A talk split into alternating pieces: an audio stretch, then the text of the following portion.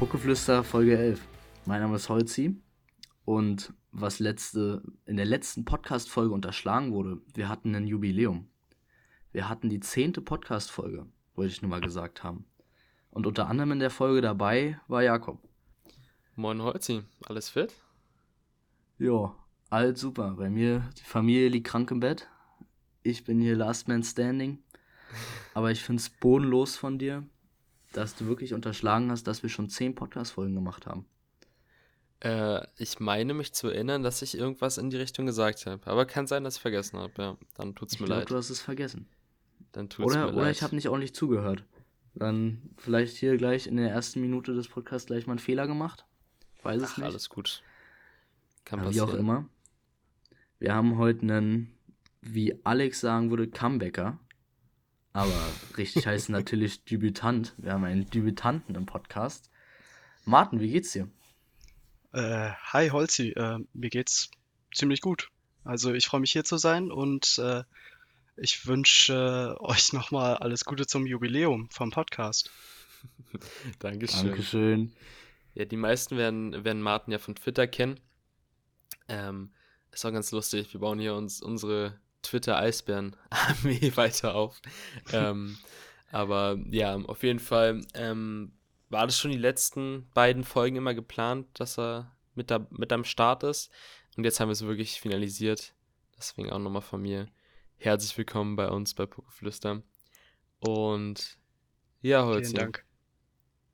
Ja, ob, ob Martin dann finally ins Team aufgenommen wird, wird sich heute nach seiner Leistung entscheiden. Mal gucken, wie er performt, ne? Kein Druck, kein Also- Druck. Kein Druck, kein Druck. Aber Martin, streng dich an, ne? Ja. Nein, alles gut, alles gut. Ist ein, ist ein, ist ein guter. Leute, die. Mal schauen, wie viel Twitter Eiszeit haben ich und- bekomme, ne? Ja, ja, die, die, die klassischen drei, vier Minuten. Ja, vierte Reihe Nee, und dann ja. passt schon. Genau, genau, genau. Nee, ähm, Leute, die Twitter haben, werden ihn sicherlich kennen. Er ist dort, also Martin ist da sehr aktiv, würde ich sagen, äh, Richtung Eisbären, hat sehr viel Ahnung, was die Eisbären Juniors angeht. Ähm, auch sehr viel Ahnung, was ähm, mögliche Importspieler angeht, also in äh, KHL, Schweden, Schweiz, äh, Geschichten, Sachen, wie auch immer. Und ähm, deswegen würde ich sagen, ergänzt er uns sehr gut. Und äh, ja, hast, hast du noch irgendwas zu dir zu sagen, Martin? Irgendwas, was noch nicht erwähnt wurde? Ähm, ich kann ja ein bisschen was von mir erzählen. Also tatsächlich bin ich noch gar nicht so lange in der Fanbubble selber drin. Also es hat alles erst so vor fünf, sechs Jahren angefangen durch einen Kumpel, der mich mal mitgenommen hat. Und äh, ich weiß nicht, ob es der ein oder andere weiß, aber ich ähm, kann tatsächlich gar nicht so oft zu Heimspielen kommen oder so, weil ich äh, tatsächlich im Münsterland wohne und es da eher schlecht immer aussieht mit Eishockey und ich bin dann eher so derjenige, der die ein oder andere Auswärtsfahrt da mal unternimmt und äh, möglichst mein Fan-Dasein dann über Twitter und so auslebe. Die Auswärtsfahrer sind die besten Fans. Die So treuesten. Die treuesten, ist wirklich so. Ja, aber, weil wir gerade eben schon mal über Eiszeit geredet haben, die klassischen vier Minuten in der vierten Reihe. Martin, wenn du Eishockey spielen würdest, würdest du dich eher im Sturm sehen oder in der Verteidigung? Ich glaube, ich wäre eher der Verteidiger und würde alles dafür bringen, dass mein Team auch in den letzten paar Minuten vor Ende ähm, den Sieg äh, ins Ziel fahren kann. Wird nur schwer mit vier Minuten Eiszeit. Das ist richtig. ja Oder ich gehe gleich ins Tor. Das ist auch eine Idee, ja. Auch eine Idee. Ja, wir gehen nämlich jetzt ganz kurz in eine Entweder-Oder-Fragerunde, weil damals, als ich Neuzugang hier war, haben wir dasselbe gemacht. Und ich bin sehr gespannt, was Martin jetzt sagt. Fußball oder Eishockey? Eishockey, ganz klar. Das ist natürlich jetzt nicht so gut für mich. Siehst du, ist nicht jemand, der sagt, ja, hier Eishockey dritter Platz, davor kommt noch Fußball und Football und hier, keine Ahnung, Schach. no front an Ja. dich natürlich, Holzi. Ja, Weiß ja, wie es gemeint ist. Eishockey immer auch super Sport, 1C. Mal gesagt. ja, ja. Nee, da. So, Nutella mit oder ohne Butter? Ähm, ohne. Ohne? Warum? Mhm. Ich weiß nicht. Also, Nutella schmeckt eigentlich schon so ganz gut. Und ich brauche da nicht nochmal extra was. Ist auch, ist auch ein L-Take. Also ist auch. Oh. Naja. Ich glaube, das wird ich nichts mehr mit der nicht. Eiszeit heute. Ja, ich glaube auch. Das war's. Kannst, Ja. kannst dich schon umziehen gehen. Okay. Ab unter die Dusche, ne? Ja, ja, natürlich. Ab unter die Dusche, danach erstmal fünf Nutella-Brote mit Butter. Aber richtig fett. Ja. Jakob, hast du noch ein paar Fragen? Mm, ja. Ähm, Schlagschuss oder eher ein Wristshot? Das Handgelenkschuss. So ein guter Schlagschuss von der blauen, denke ich mal. Gibt's ja noch viel zu selten. Ja, fehlt den Eisbären noch die Saison so ein bisschen. Genau. Lieber ein One-Timer oder ein Schlagschuss von der blauen? Boah. Ja. One-Timer ist auch nicht schlecht, ne? Also haben wir ja erst letztens im, im Spiel gegen Mannheim einen schönen gehabt. Von Leon Bergmann. Von Tiffels Also- auch, oder? Ja, könnte man auch sagen, ne? Vorarbeit von Eder, meine ich. Genau, genau, Ja, genau. Byron, genau. Aber Es war wirklich ein schönes Tor, muss man sagen. Ich merke schon, wir bauen uns gerade in Martin unseren Traum-Eisband-Verteidiger, der uns noch fehlt. Die Shot-Power, die uns noch fehlt von der blauen Linie. Ich glaube auch, ja. Ich glaube, die Frage haben wir Holzi auch damals gestellt. Ähm, Urlaub am Strand oder Urlaub in den Bergen? Ich würde sagen, ganz klar, am Strand war ich einfach öfter in meinem Leben.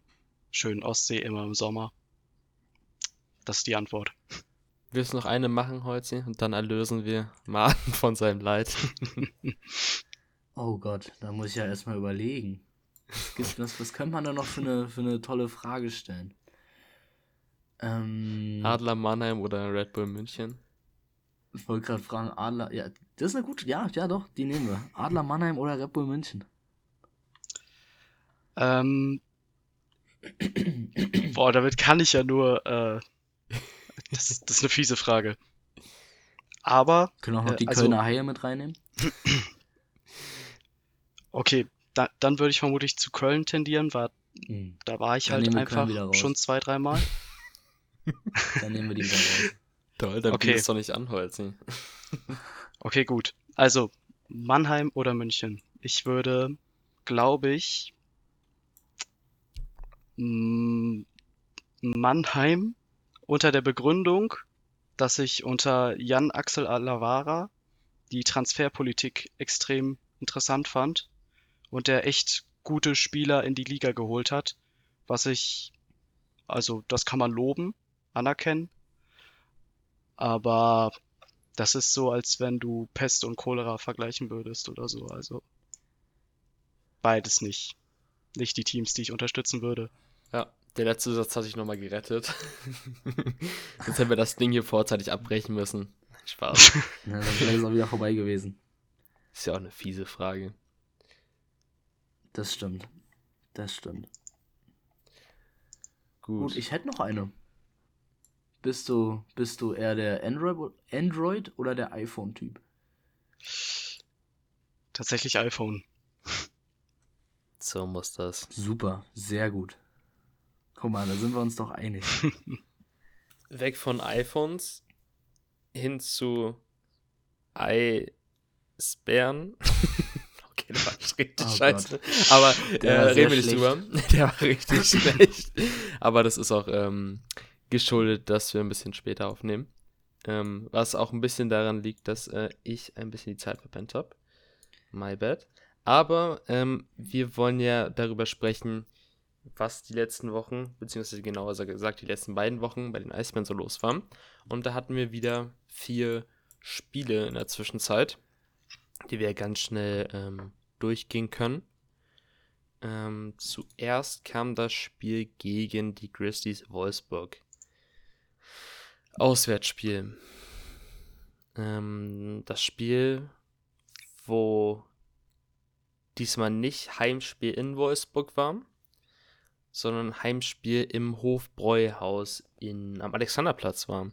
War auch ganz gut besucht. Ähm, man auf jeden Fall gesehen, viele Leute haben sich versammelt, auch ein bisschen Statements gesetzt gegen, ähm, ja, gegen die Auswärts-Fanpolitik von den Grizzlies.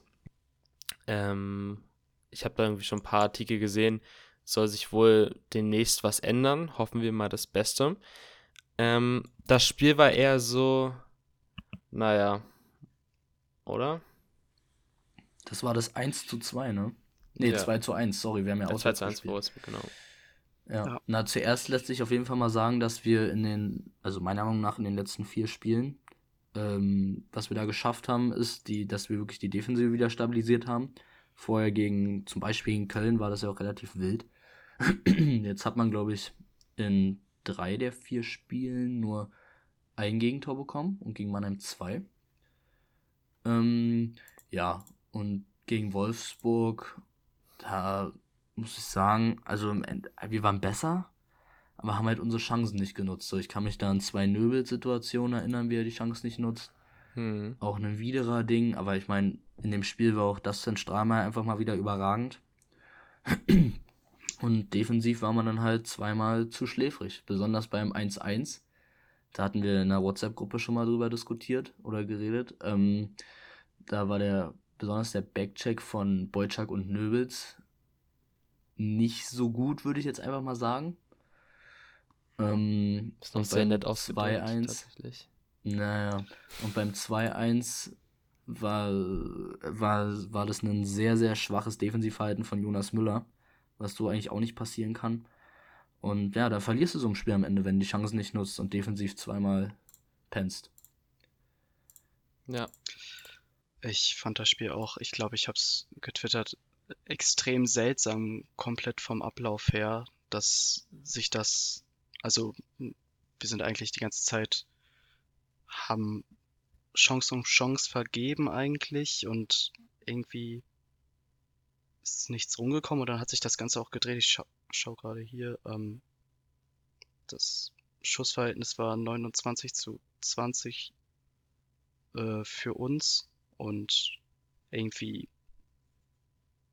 die Grizzlies sind dann ja auch eher fast zufällig in Führung gegangen, kann man fast sagen, ne? Hm. Ja, wie Holzi schon gesagt hat, Strahlmeier sehr stark, hat da ordentlich was rausgefischt.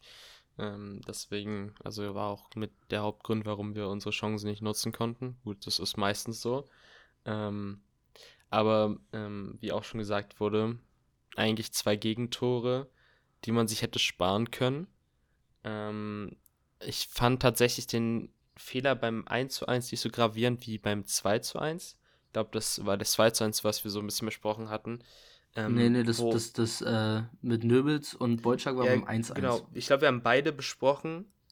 Ähm, und also ich fand aber trotzdem das 2-1 ein bisschen, ja, also ich meine, beim, beim 1-1 hat halt der Backcheck nicht funktioniert und dadurch war man halt in Unterzahl im eigenen Drittel dann beim Angriff der Wolfsburger. Ähm, was natürlich so nicht passieren sollte.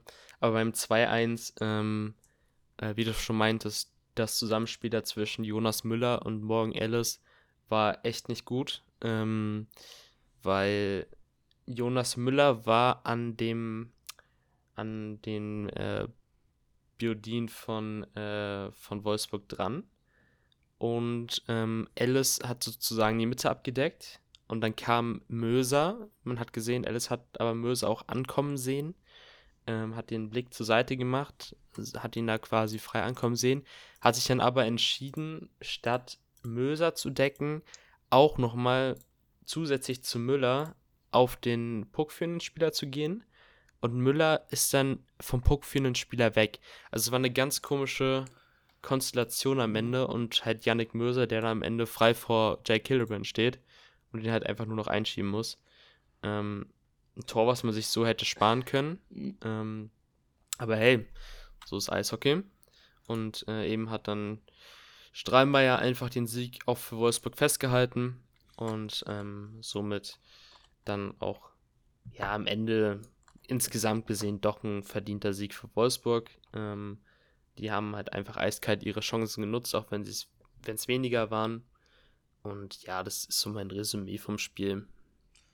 Ich fand es äh, aber auch zum 2-1, zum, zum 2-1, was du gesagt hast, hm. äh, muss ich sagen, ich sehe es ein bisschen anders. Und zwar, ähm, also ich hatte es gerade eben nochmal offen und habe es mir angeschaut. Und ähm, das ist davon ausgegangen, das Tor, beziehungsweise die Aktion, dass sich, ich glaube, es ist Baudin, ähm, an der Bande gegen Müller durchsetzt, indem er ihm überläuft. So, dann ähm, hat Baudin so zwei, drei Meter Vorsprung von Müller und in dem Moment muss Ellis rausrücken. Also da bin ich der Meinung, kann Ellis nicht in der Mitte bleiben, weil dann hat Baudin einen freien Weg zum Tor. Du kannst es dir ja gerne mal aufmachen, beziehungsweise auch die ähm, Zuhörer können sich es auch gerne mal aufmachen, die Situation. Aber in dem Moment, wo Baudin am Müller vorbeizieht, hat Baudin sehr, sehr viel Platz. Und ähm, da kommt Müller auch nicht mehr hinterher und da muss Alice in die Situation eingreifen.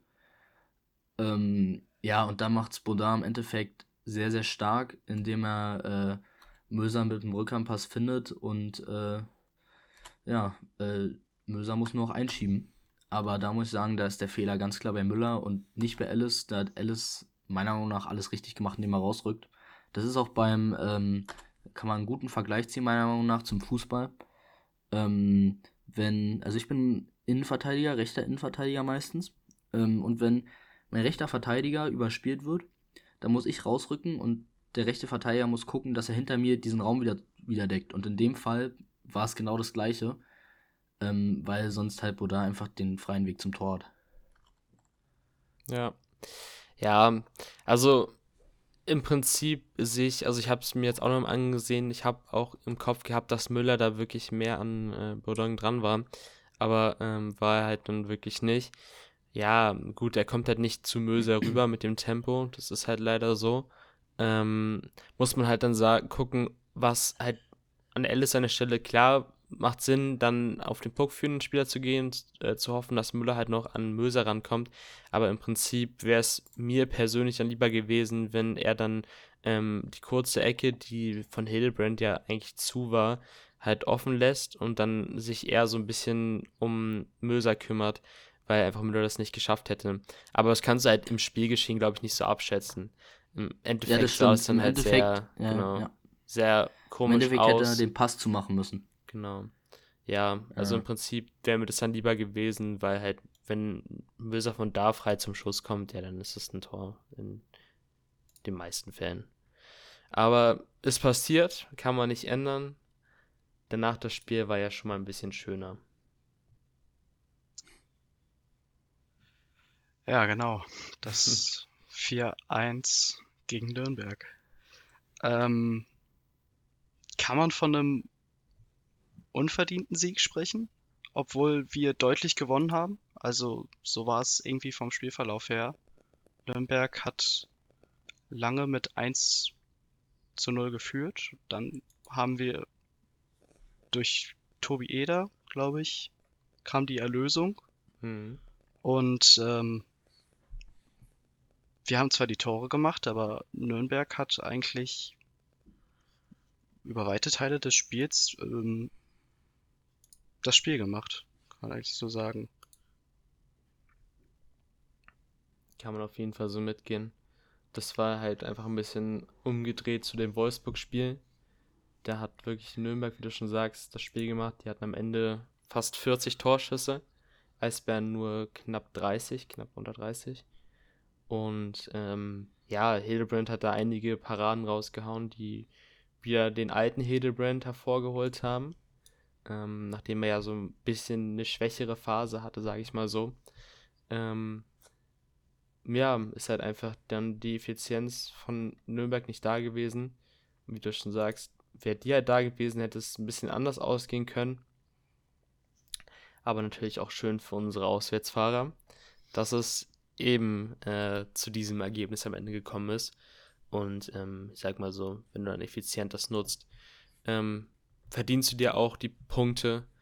Und ähm, klar, also beide Teams hätten das sich holen können an dem Tag. Ähm, das glückliche Ende zum Glück für unsere Eisbären. Und äh, was man noch hervorheben kann, äh, Eder trifft zweimal, Föder trifft zweimal. Das Mhm. deutsche Scoring funktioniert auf jeden Fall. Ja, Auf jeden Fall, ja. Und was in dem Spiel auf jeden Fall sehr gut funktioniert hat und auch die Spiele danach, ist die Reihe Byron Tiffels Eder. Ähm, ja, Eder natürlich mit zwei Toren. Das eine war zwar ein Empty Netter, aber bei seinem ersten Tor war die Connection da und es hat sich über die äh, nächsten Spiele auf jeden Fall fortgesetzt und die Reihe würde ich auf jeden Fall noch länger so äh, zusammenspielen lassen. Wie seht ihr das? Sehe ich genauso. Hat auf jeden Fall ähm, sehr viel Spaß gemacht zuzuschauen. Ähm, ich war, bin gerade am überlegen, wie die Reihen ähm, gegen Mannheim waren. Da hat ja ähm, Bergmann mit wem nochmal zusammengespielt? Valieu äh, war es gegen auf Mannheim? jeden Fall. Ja. Mit Vieux und Widerer. Okay, dann hatte ich das. Stimmt, stimmt, stimmt, stimmt. Ich hatte irgendwie auf einmal Tivitz im Kopf. Aber, ähm. Nee, nee. Ja, ja. Nee, Tiffels, das sind Tiffels und Bergmann haben, ähm, haben vorher jetzt immer zusammen gespielt. Jetzt Ja, vor den Spielen, die wir jetzt hier besprechen. wahrscheinlich deswegen. Ähm, Aber es sind auf Ja, jeden genau. Fall, muss ich auch sagen, zwei Reihen, die mir jetzt über die letzten Spiele richtig gut gefallen haben. ja, und die erste Reihe funktioniert offensiv sowieso immer eigentlich die letzten Wochen. Äh, da ist halt nur defensiv so ein kleines Fragezeichen, würde ich jetzt einfach mal sagen. Hm, Das wäre, darüber haben wir ja schon ganz kurz beim äh, Wolfsburg-Spiel geredet. ja. Eine, ach, eine Sache, die ich da noch sagen wollte, kann ich gleich noch, vielleicht noch machen, ähm, war noch zum 1-0 von Nürnberg, aber ist vielleicht auch ein bisschen spät jetzt, oder? Nee, heraus. Ja. Was ich, was ich zum äh, Nürnberg-Spiel noch sagen lässt, was mir gerade in meinen Notizen aufgefallen ist. Ähm, Nürnberg ist ja, ich glaube, im ersten Drittel relativ früh 1-0 in Führung gegangen.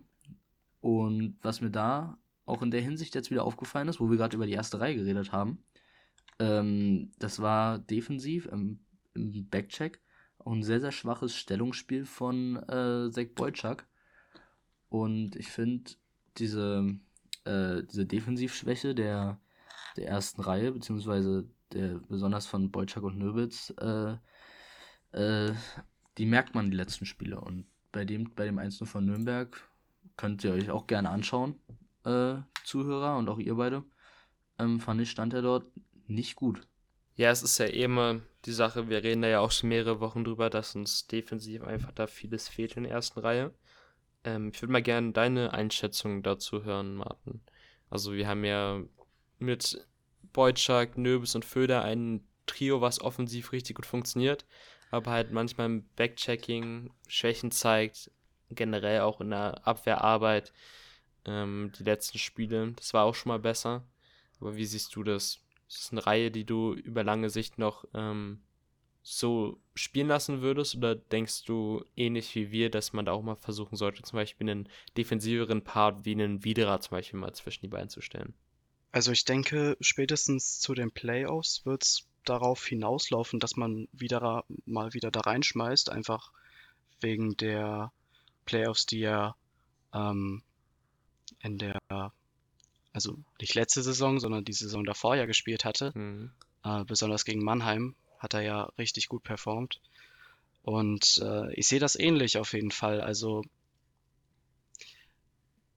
wenn man das jetzt nur so bloß betrachtet, täuschen die ganzen Tore, die diese Reihe produziert, eigentlich darüber hinweg. Aber das ist schon ein kleines Problem, was wir da haben. Auch wenn es jetzt die letzten Spiele nicht so aufgefallen ist, weil die Ergebnisse größtenteils gepasst haben und ähm, wir in den letzten vier Spielen ja nicht mehr als zwei Gegentore kassiert haben, wenn ich das hier richtig sehe, ja. Und davor waren wir ja vier Spiele lang in Folge relativ schlecht, was die Defensivarbeit anging. Gegen Strauring, Bremerhaven, Schwenning. Ja. Also, ich wüsste aber auch nicht gerade, wen man da am ehesten reinstellt. Videra könnte man natürlich machen. Äh, ansonsten, ob Cormier vielleicht da reingehört, sobald er wieder da ist, ich weiß es nicht. Mein Call wäre Byron. Ja, Mein Call wäre zurück zur, zur Nöbels-Föder Byron-Reihe in Richtung Playoffs. Ähm, weil die Reihe einfach gezeigt hat, dass sie es kann. Ähm, das ist jetzt nichts Neues, was man da ausprobieren muss. Und ja, obwohl ich auch sagen muss, dass ich es vielleicht nicht ganz so krass wie Jakob so sehe, dass man die Reihe auf jeden Fall auseinandernehmen muss, weil im Endeffekt der offensive Output immer noch so stark ist, ähm, dass er, dass er uns einfach Spiele gewinnt, sag ich mal. Äh, ja. Ja, es ist eh die Frage, jetzt wo die anderen Reihen auch so gut funktionieren, ob du da jetzt nochmal was umstellst. Äh, wir haben ja vorher noch schon die Reihe mit äh, Byron Tiffels und Eda angesprochen. Ähm, das ist ja auch eine Reihe, die super funktioniert. Hat man auch im Spiel danach gesehen. Ich mache jetzt mal einen kleinen Sprung. Ähm, da ist mir das erste Tor sehr krass in Erinnerung geblieben, weil es so ein schönes Zusammenspiel zwischen Byron und äh, Tiffels war.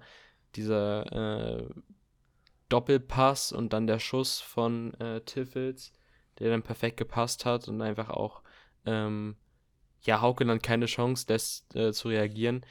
Ähm, ist halt die Frage, wenn du halt dann schon doch noch Reihen hast, die funktionieren, ähm, dann wirst du halt vielleicht dann doch nicht so viel Risiko eingehen und nochmal was ändern.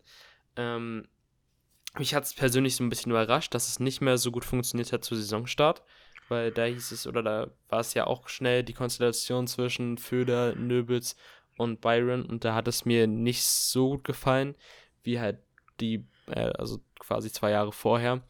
Ähm, gut, Spieler entwickeln sich auch weiter und ähm, man muss halt auch die Chemie wiederfinden dazwischen. Dann kam halt auch die Verletzung von Byron noch dazwischen. Ähm, bin ich gespannt, wie sich das entwickelt. Also man hat, man hat auf jeden Fall nicht den Bedarf, jetzt groß was zu ändern, weil halt einfach auch die anderen Konstellationen funktioniert. Aber es ist auf jeden Fall was, was man im Hinterkopf behalten kann, falls es dann mal so Spiele gibt, wo es dann halt mal wieder nicht funktioniert. Äh, wichtig ist, dass wir dann halt feste Reihen zu den Playoffs haben und da nicht mehr so viel rumprobieren. Auch wenn man dann natürlich sagen muss, wenn zum Beispiel ein Widerer wieder in dieser Monsterform ist, dann kommt man da ja nicht irgendwie drum rum, ihnen mehr Spielzeit zu geben und vielleicht auch mal in der ersten Reihe zu testen. Aber ähm, die Playoffs sind zwar irgendwie schon ein bisschen nah dran, aber von mir im Kopf noch ein bisschen weiter weg, ähm, weil es einfach noch zu knapp ist vorne ähm, und ich deswegen einfach noch so ein bisschen Prio auf den Rest der ähm, Regular Season lege. Deswegen mal, mal schauen. Aber ich habe ja das. Du meintest, äh, hm? ich würde ganz kurz nochmal was äh, zu deinem Punkt sagen. Oder Ja. Ja, äh, du meintest ja, in den Playoffs sollte man ähm, feste Reihen haben und nicht mehr so viel rumrotieren. Ja. Ähm, vom Ding her sehe ich das eigentlich genauso, aber ich weiß nicht, ähm, ob du dich an die, ob du dich daran ganz gut erinnern kannst, an die, also an die Playoffs an sich schon, an Playoffs 21, 22, also in dem neunten Meisterjahr. Ähm, dort haben eigentlich in fast jedem Spiel andere Reihenkonstellationen gespielt. Ähm, ja, dann einfach aus dem Grund, damit sich kein Gegner darauf einstellen kann. Und besonders im Finale, da war einfach, da gab es nicht die festen Reihen. Dort haben wirklich rotiert, rotiert, rotiert. Da haben wir auch so einen tiefen Kader, da ist dann plötzlich ein Södergramm mal reingerutscht und äh, dann war Jensen plötzlich auf der Tribüne und ähm, also da wurde halt so viel auch innerhalb der Reihen rotiert. Ähm, und das würde ich diese, oder das wär, wird dieses Jahr auch sehr interessant zu sehen sein, glaube ich. Weil wir haben halt diesen tiefen Kader und die Regular Season ist ja im Endeffekt auch dafür da, um auszuprobieren. Einfach damit du, äh, also damit du halt in der Zeit viele Reihen testen kannst, ähm, viele Reihen sich, dass du, dass du dir viele Reihen einspielen lassen kannst, so, ähm, auf die du dann in den Playoffs zurückgreifen kannst. Und ähm, ich kann mir vorstellen, dass es dieses Jahr auch so laufen wird, dass dort äh, relativ viel in den Reihen rotiert wird, einfach damit sich kein Gegner darauf einstellen kann. Hm. Ja, da wird ja auf jeden Fall auch nochmal die Frage sein, kommt jetzt denn noch einer? Ähm, ist ja jetzt auch ähm, demnächst irgendwann auch äh, Transferschluss DL für ähm, Kontingentspieler. Da ist ja Ähm, Martin der Experte. Genau. ja. Hast du Ähm, das Datum im Kopf? Es müsste, glaube ich, der 15. Februar sein. Also jetzt noch so ziemlich die ähm, Länderspielpause jetzt, Nationalmannschaftspause gerade.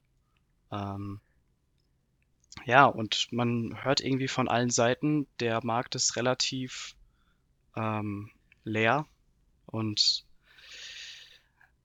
entweder man macht es so wie München und bedient sich aus der Liga, also aus Finnland, oder was anderes gibt es fast gerade gar nicht, weil wenn du nach Schweden guckst, die Teams, die da weit unten stehen, die müssen selber darum kämpfen, dass sie nicht in die Playouts kommen oder so. Das, du brauchst da halt jeden Mann. Ja. Ja, ich und denke auf jeden Fall, es wird kein Franz Nielsener verpflichtet werden. Wenn dann halt, äh, wir haben da auch schon mehrmals drüber gesprochen, ähm, so ein Spielertyp Johann Södergran, der jetzt nicht äh, ähm, so ein klassischer Eisbären-Transfer ist, sondern einer, der so das Team nochmal so ein bisschen abrundet, nochmal so ein Mann für alles ist und den du halt nochmal reinwerfen kannst, wenn du halt wirklich ähm, Not am Mann hast, beziehungsweise einfach auch ein bisschen mal die Reihen durchmischen willst. Das fanden wir ähm, alle sehr gut, wie das da vor zwei Jahren in den Playoffs war. Und da hat der Södergran auch äh, in den Spielen, denen er gespielt hat, auch gezeigt, dass er ähm, da Bock drauf hat. Ähm, ja, und also mal schauen, ob sich dann oder ob der Markt noch so einen Spielertyp hergeben würde. Dann ist so ein bisschen die Frage, welche Position würdet ihr denn am ehesten noch nachverpflichten?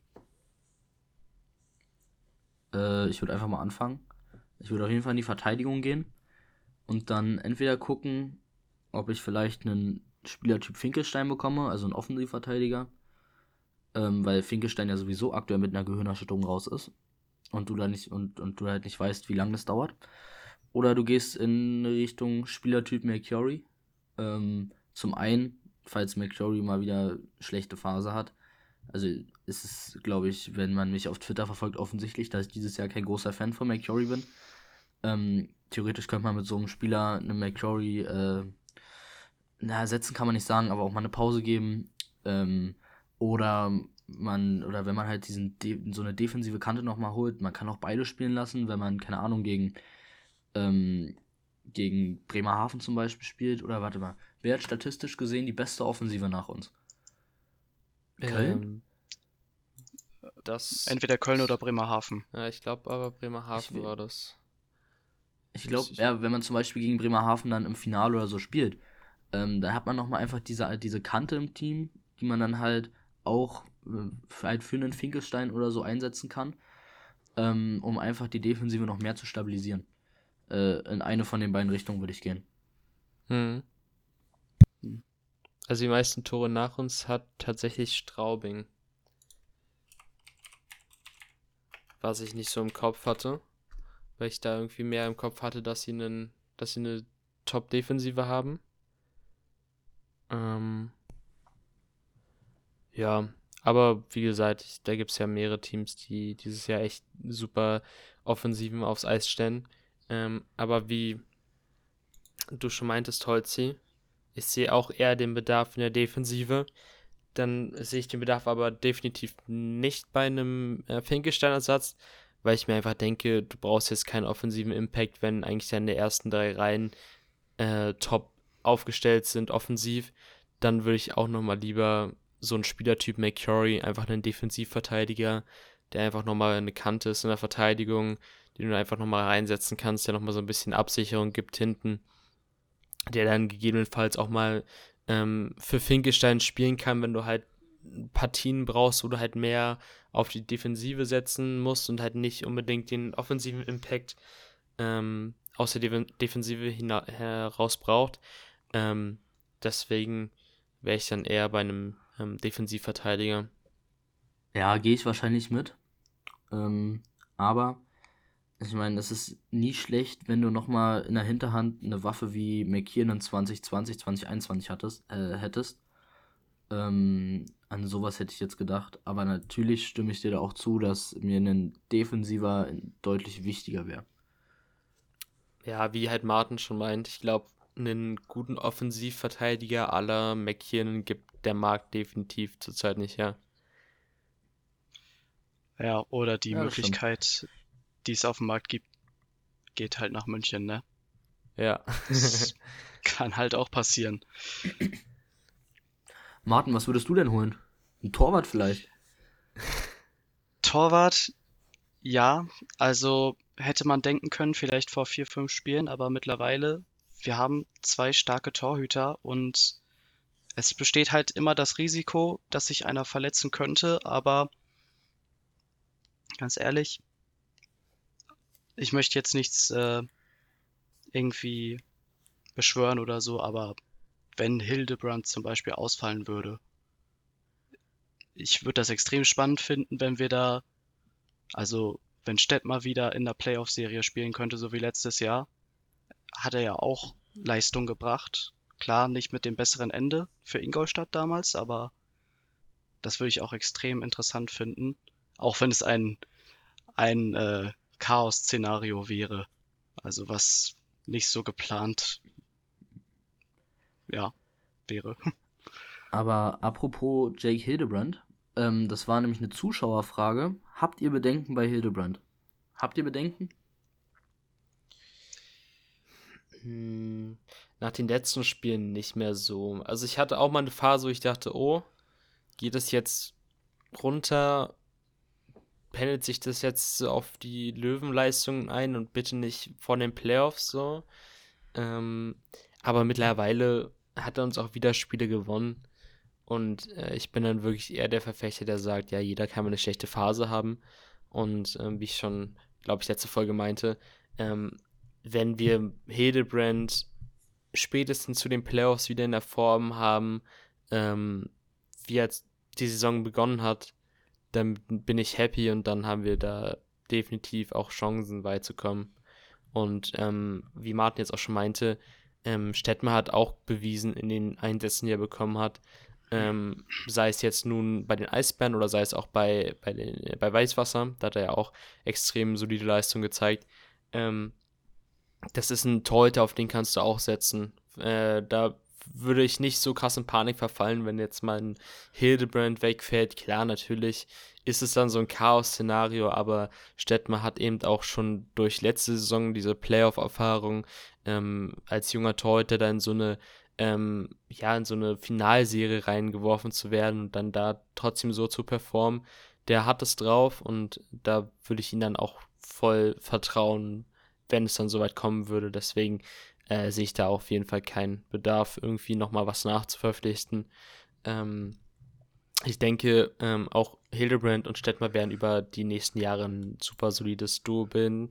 Ist ja auch immer noch die Frage, bekommt Hildebrand jetzt einen deutschen Pass?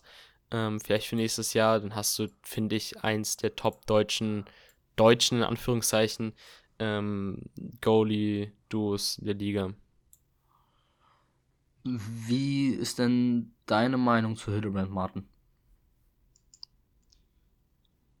Also ich finde, gerade nach dem Saisonstart, ähm, ich bin eigentlich voll überzeugt von dem Mann. Also ich finde, er hat genug Spiele gehabt, ähm, wo er uns gezeigt hat, dass er dahin gehört, wo er jetzt steht, und zwar als Nummer 1 Torhüter. Und ähm, was ich mich frage, ist halt auch wirklich, ob die Eisbären sozusagen auch nächste Saison mit ihm weitermachen werden oder wie sie da weiter planen. Ähm, die Formkurve war ja in Frankfurt auch dann irgendwann zu Saisonende und gerade, also in den Playoffs eher nach unten. Und äh, ich hoffe, dass er uns da jetzt bei uns vom Gegenteil überzeugen kann. Aber ich denke, er wird das schon machen. Ja, kann ich mich im Endeffekt nur anschließen bei euch beiden. Ähm, aber du hast es gerade schon mal erwähnt. Ähm, du findest es interessant oder du wirst, du würdest, du wirst es interessant finden, zu sehen sein finden, was? Nee. Perfekt. Nein. Nächste Saison Kader. Ähm, ob wir mit Hildebrand weitermachen werden. Das meinte ich. Äh, ja. Das war nämlich auch eine Frage. Ähm, Zugänge, Abgänge, beziehungsweise ähm, Vertragsverlängerung. Wer wird nicht verlängert? Jetzt ist diese Woche oder letzte Woche war es, glaube ich, ja genau, letzte Woche ist rausgekommen, dass äh, laut Bild Yannick Vieux verlängert. ähm, entspannte News am Rande mal. Ähm, der wird also nächstes Jahr weiter bei den Eisbären bleiben. Aber was denkt ihr denn, welche Stürmer die Eisbären verlassen werden? Ähm, also, mh, mm, man hört immer mal so ein bisschen was, ähm, was in Richtung Karriereende bei Cormier hinweist. Da hat er auch ähm, Eisdynamo ein paar Interviews zu gehabt. Ähm, deswegen würde ich Cormier noch in Klammern setzen. Da will ich mich aber auch nicht festlegen, ob es halt wirklich für, nicht für nächste Saison reicht, weil ich finde, Cormier ist ein Top-Center und einfach auch ein richtig wichtiger Center dieses Jahr. Und so alt ist er nun auch noch nicht. Ähm, deswegen schwierig, seine Tendenz abzugeben. Ich habe, glaube ich, neulich mal einen Tweet gemacht, da ging meine Tendenz auch eher zum Karriereende hin. Ähm, aber einfach auch ein bisschen, weil im Hinterkopf ja für nächste Saison auch nochmal ein anderer Spieler kommt, reden wir ja später nochmal drüber. Ähm, deswegen Cormier würde ich jetzt nennen. Ähm, und dann musst du ja schon gucken. Heim geht weg. Das ist ziemlich safe. Und ähm, ansonsten bleibt ja die Offensive soweit bestehen. Jetzt nachdem denk, auch äh, verlängert. Ich denke, der Chenot wird uns verpflichten. Verlassen. Äh, wird ja. uns wird uns verlassen. Ja, perfekt. Ja. ja, das ähm, schließe ich mich an. Finde ich auch so ein bisschen schade, weil er mir eigentlich echt gefallen hat in der Zeit, wo, wo er jetzt da war. Aber ist ja auch die Frage, ob das eine Verpflichtung halt wirklich nur für die Saison war oder ob die Eisbären dann auch wirklich im Hinterkopf hatten, ja, wenn es halt klappt, dann länger. Ähm, weil man muss ja auch gucken, ob da überhaupt der Platz für ihn wäre, wenn halt wirklich jetzt der Kader so ziemlich zusammen bleibt. Ähm, klar, wenn Combier geht, dann hast du halt nächstes Jahr nochmal eine Conti-Stelle. Also ich würde ihn auf jeden Fall noch nicht aufgeben, wenn er jetzt zum Beispiel vor dem oder ja nochmal zurückkommt und nochmal performt.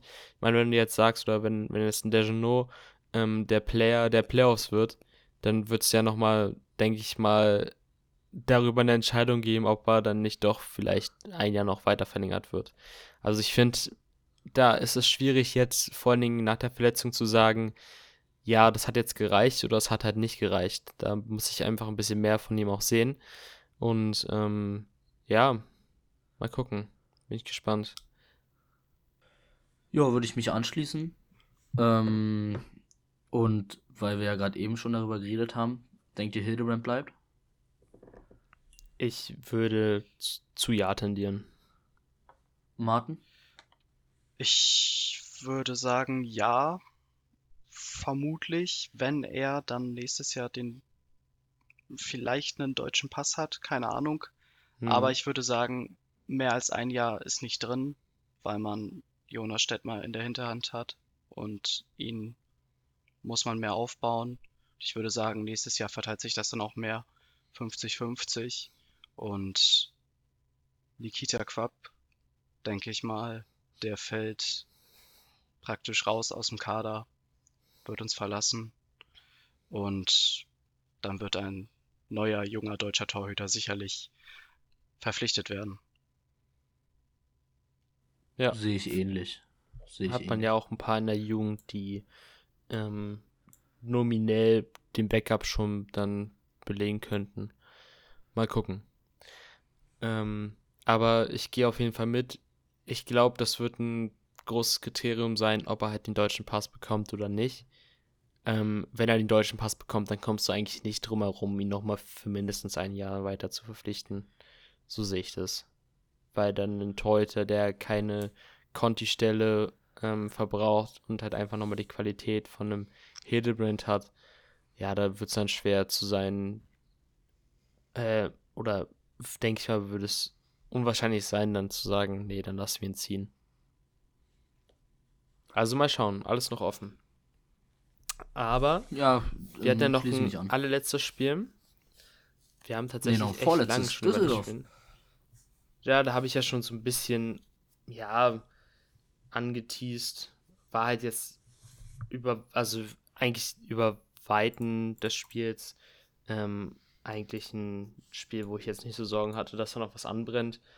Ähm, eine Szene, die natürlich geil war, war die Szene mit Veilleux und den Handschuhen von Kevin Clark. Kam mir dann raus, dass die Handschuhe von Kevin Clark waren, die er da von dem Trockner runtergefischt hat mit seinem Schläger.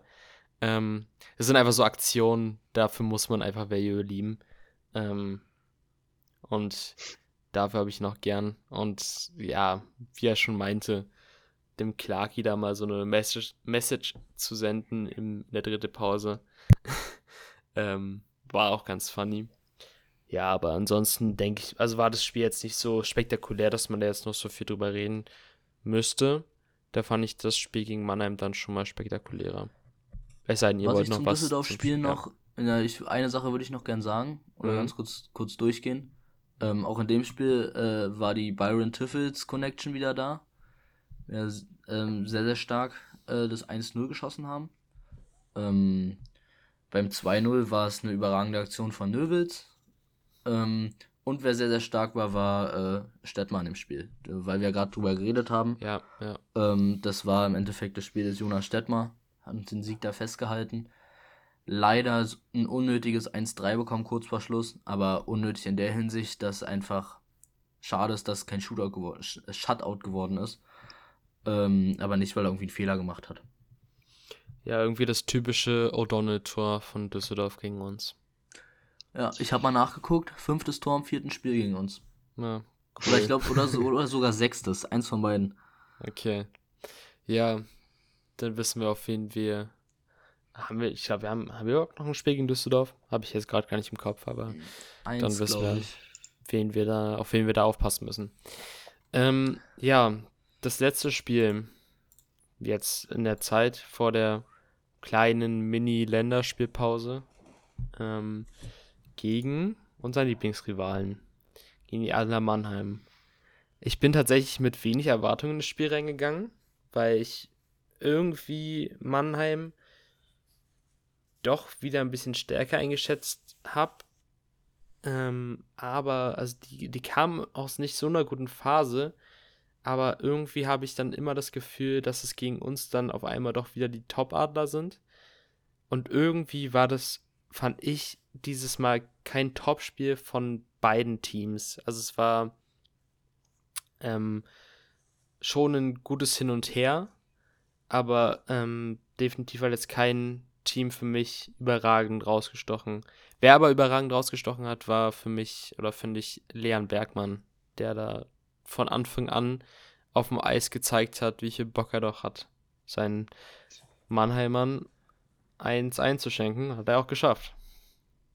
Ja. Wegen dem Spiel ist er ja auch unser Player of the Week geworden. So sieht's aus. Ich glaube, man kann auch sagen, das war vielleicht das beste Spiel, was Bergmann bisher gemacht hat für uns. Also es waren ja jetzt auch noch nicht so viele Spiele. Ich glaube, es war sein achtes oder neuntes Spiel, glaube ich. Ähm, so gesehen, also wir hatten ihn ja, also ich hatte ihn auf jeden Fall schon öfter über Twitter gelobt, dass er von seiner Spielweise extrem gut sich macht. Und Ich auch. ähm, ja, da, ich glaube, es war auch so extrem unglücklich mit der Verletzung. Ne? Ich, er hatte in dem Spiel gegen Augsburg dann, glaube ich, sein erstes Tor für uns geschossen. Das war das vierte Spiel oder so der Saison und dann diese lange Verletzung. Ich hoffe, er kommt jetzt auch einfach zur passenden Zeit in die Form, in der wir ihn halt brauchen für die Playoffs und ich denke, dann kann er nochmal extrem wichtig werden fürs Team.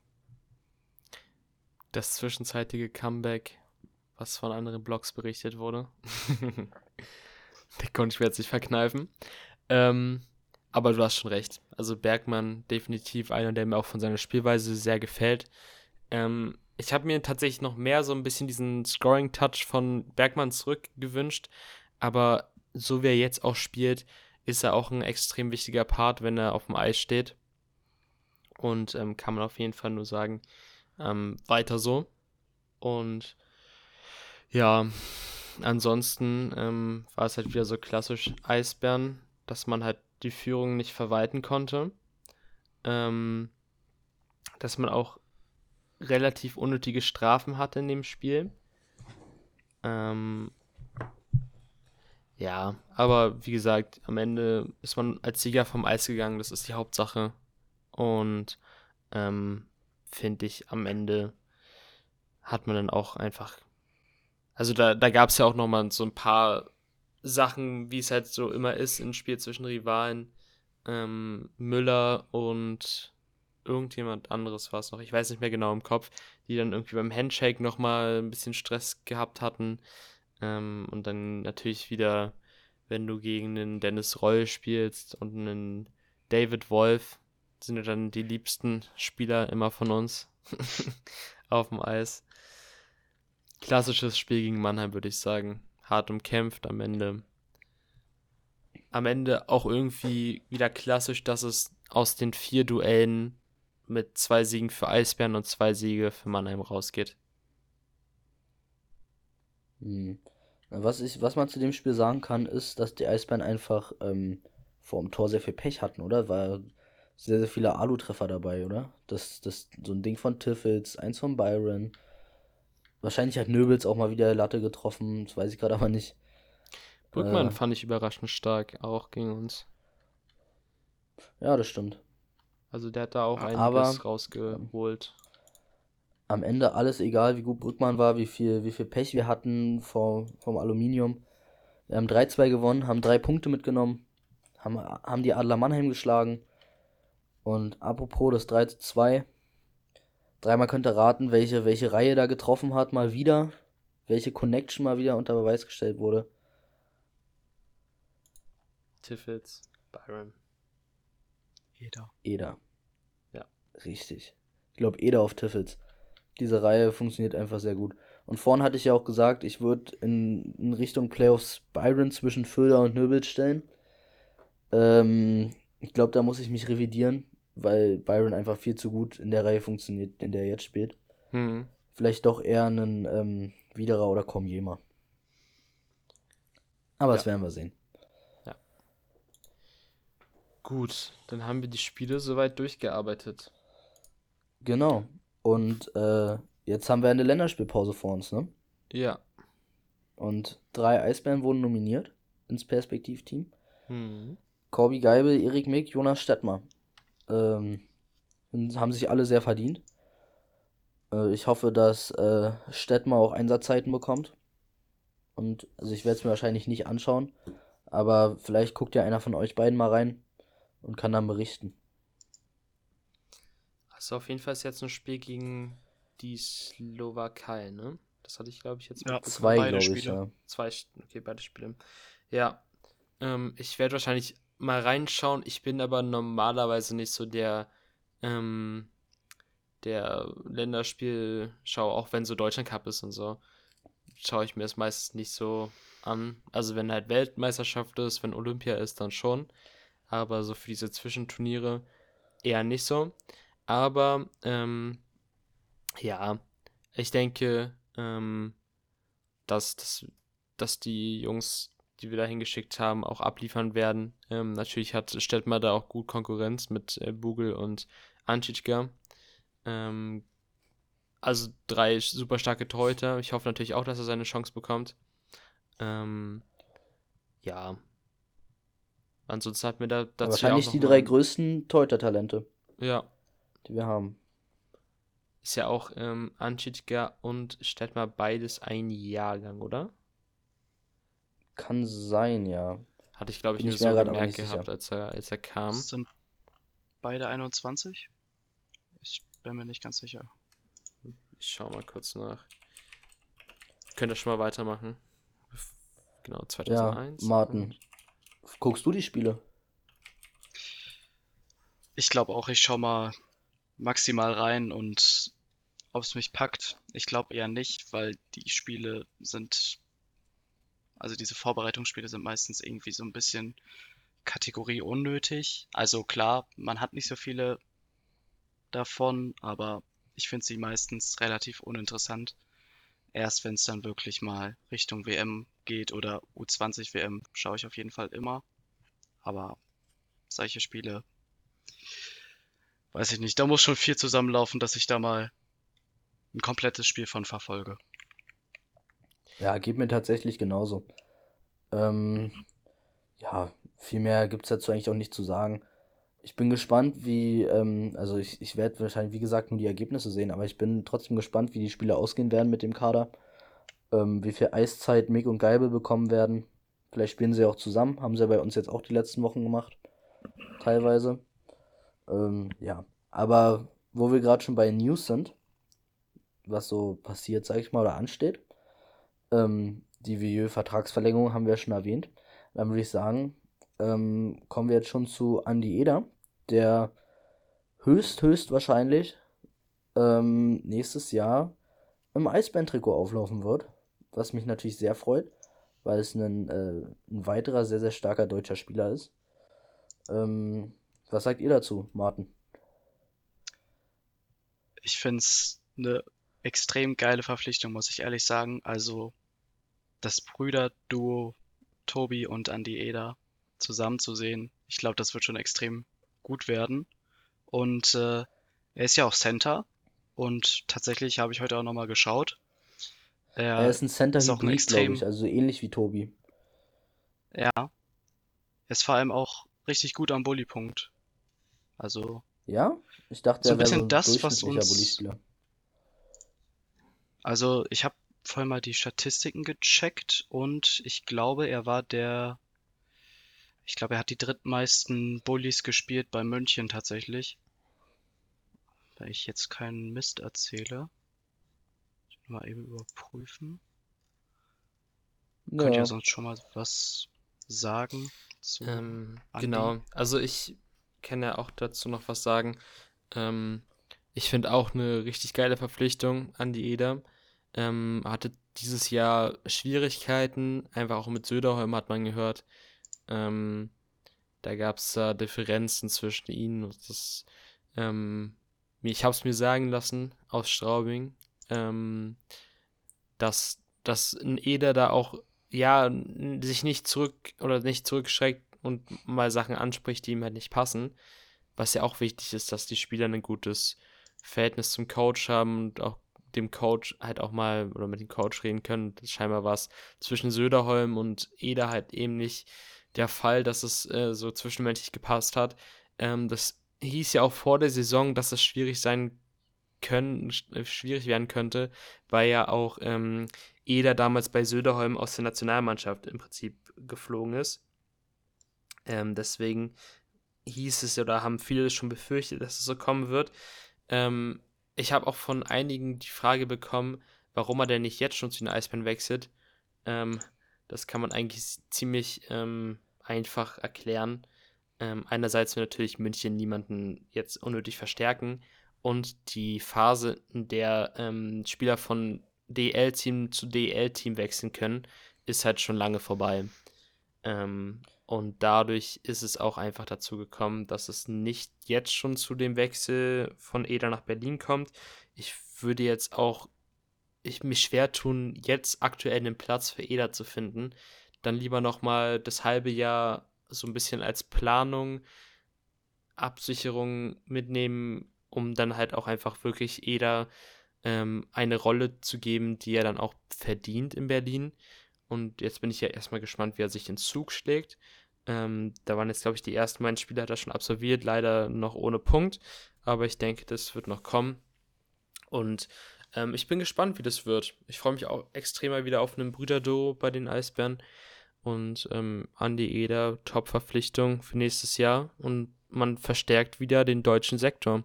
Man kann ja sich da auch langsam die Frage stellen, haben wir den besten deutschen Sektor aus der DL? Ja, war auch eine, war auch eine Zuschauerfrage, äh, hm. Zuhörerfrage, ich sage immer Zuschauer. Ähm, ich würde sagen, wir haben auch dieses Jahr schon den wahrscheinlich mit Abstand besten deutschen Sektor. Also mir fällt jetzt kein Team ein, was da irgendwie rankommt. Ich meine, wir haben mit Nöbitz den deutschen Topscorer. Ähm, wir haben mit Nöbitz, äh, wollte ich nochmal Nöbitz sagen jetzt. Wir haben mit Föderl den potenziell besten Sniper der Liga, der mit mit Nöbitz im Zusammenspiel einfach überragend ist. Wir haben mit Widerer den besten deutschen Defensivstürmer der Liga, den besten Penalty-Killing-Spieler.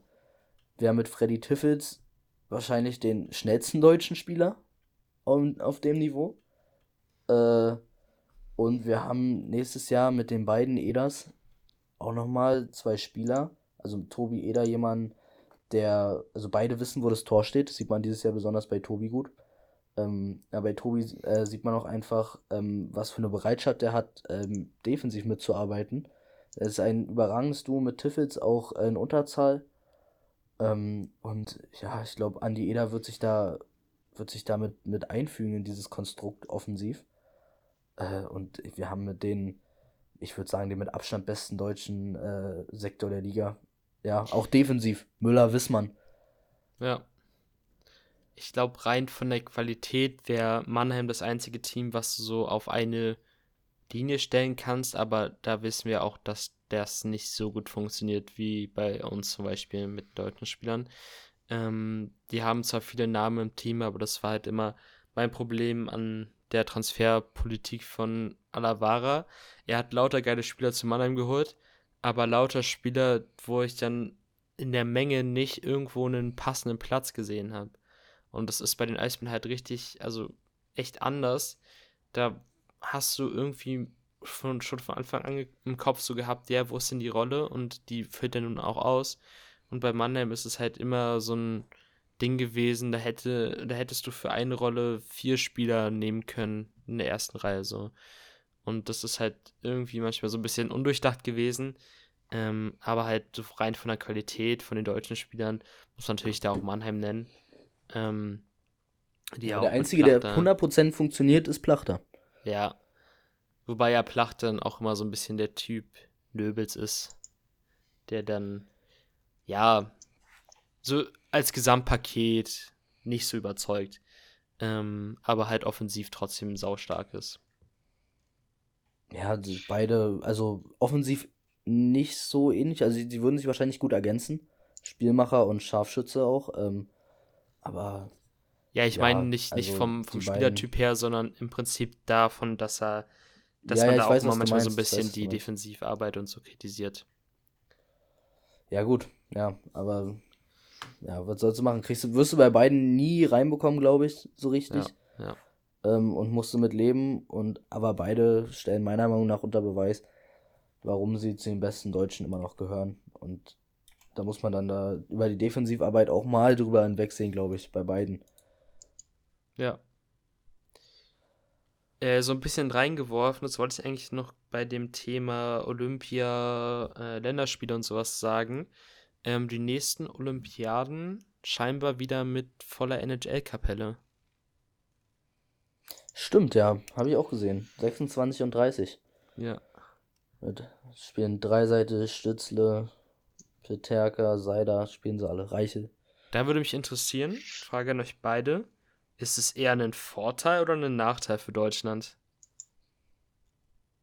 Martin, kannst du anfangen, wenn du willst. Äh, ja. Also, ich glaube, sobald jede Nation da mit voller Kapelle antreten kann, ähm, sind wir sowieso immer im Nachteil. Also gerade bei den großen Nationen, Kanada, Schweden, Finnland und Hast du nicht gesehen, ne? Also bei Russland ist tatsächlich ja immer noch nicht klar, ob die äh, vielleicht dann doch, je nach Konfliktlage, dann nicht doch noch spielen würden. Ähm, ich denke, man sollte sich einfach darüber freuen, dass die Besten der Besten gegeneinander antreten können und wo Deutschland dann am Ende steht, sehen wir dann, wenn es soweit ist. Aber ich denke, solche mh, hm, Szenarien wie jetzt mit Olympia damals oder mit der letzten WM wird bei so einem Turnier dann extrem schwierig zu erreichen. Also ja. da sehe ich andere Nationen auf jeden Fall vor uns. Mhm. Äh, ich sehe es relativ ähnlich. Ähm, also das Ding ist halt, wenn wir ähm, keine, wenn keine NHLer erlaubt sind, ähm, dann haben diese großen Nationen den Kadervorteil trotzdem, würde ich jetzt einfach mal sagen. Aber ich glaube, was halt mit den NHLern auch bei Deutschland so ein bisschen wegfällt, äh, ohne da jemandem von den deutschen NHLern zu nahe treten zu wollen, äh, aber dieses, dieses Teamkonstrukt zum Beispiel aus 2018, ähm, wo es ja wirklich, da, da gab es nicht diesen einen Topspieler oder so, das war halt einfach wirklich ein Team. Äh, und das, das würde halt bei Deutschland dann wegfallen und dann glaube ich, das wäre so ein klassisches Viertelfinale aus oder so. Ähm, was natürlich nicht schlecht wäre. Aber ja, deswegen sehe ich es eher als Nachteil. Ja. Ich habe mir mal so ein Projected Lineup für Kanada aufgemacht. Und es ist ja geisteskrank, was die dann in der vierten Reihe rumlaufen haben würden. Ähm, ja gut, aber die werden ja, die werden ja da nicht alle spielen. Da, ich schätze mal, der Kader wird dann auch so aufgebaut, dass da wirklich klassische Viertreihenspieler spielen werden. Nee, nee. Also bei den WMs davor war das auch so, dass dann auch in der vierten Reihe der Ehrlich? Topstars rumgelaufen sind, ja. Na gut, da habe ich nichts gesagt. Also wenn man sich das anschaut, dass ähm, bei diesem Projected Roster, natürlich ist ja auch die Frage, wer will überhaupt Olympia spielen. Ähm, Jeder, müssen ja auch glaub die ich. Das Spieler- glaub, das ist das Natürlich, Größte. ja, ja, klar. Ähm, aber dass du dann zum Beispiel in der, in der fünften, also hier sind sogar fünf Reihen aufgebaut, in der fünften Reihe einen Zack Hyman rumlaufen hast, der dieses Jahr auch eine ultra starke Saison bei Edmonton spielt. Wenn du das dann Mhm. durchgehst, so erste Reihe Braden Point, Connor McDavid, Mitch Marner. Zweite Reihe Sidney Crosby, Nathan McKinnon, Connor Bedard. Die dritte Reihe Jared McCann, Steven Stamkos, Carter Ver- Verhage von Florida. Äh, vierte Reihe Cousins, dann äh, Ryan Nugent Hopkins von Edmonton und äh, Mark Stone von Vegas. das ist, das liest sich einfach. Das, ist crazy. Das, Das, ist sind crazy. halt alles Spieler, die Top 6 bei ihren äh, Spielern, wenn nicht sogar in der ersten Reihe bei ihren Teams spielen. Da siehst du halt einfach, wie, Ja. wie krass breit auch die NHL aufgestellt ist von solchen Spielern. Ja, ähm, Ich aber denke da können wir eigentlich gleich mal beim Thema bleiben. Achso, ja, sag du mal. Jo, ich wollte noch ergänzen, also du kannst davon ausgehen, dass bei so einem Turnier ähm, die ganz großen Spieler der NHL auf jeden Fall dabei sein wollen, um ihre Karriere halt noch mit der Olympiamedaille zu krönen, ne? Hm. Weil wie oft hast du die Möglichkeit, heutzutage noch die Medaille zu holen, um halt auch in diesen legendären Triple Gold Club zu kommen, ne? Also WM Gold, Stanley Cup und äh, halt Olympia Gold, ne? Ja. Und keine Ahnung, also so ein Sidney Crosby, der dann auch über 40 sein wird, der wird sich das sicherlich auch nicht entgehen lassen, da nochmal hinzufahren. Safe. Also es ist echt schon krass, wenn man sich das überlegt. Also das wäre dann halt sowas, wo ich, wo ich dann so krass Bock darauf habe, ähm, irgendwie auf USA gegen Kanada, wie das dann wird, wenn die beiden Teams gegeneinander spielen. Ähm, ich kann ja mal von, von der USA das Projected Lineup.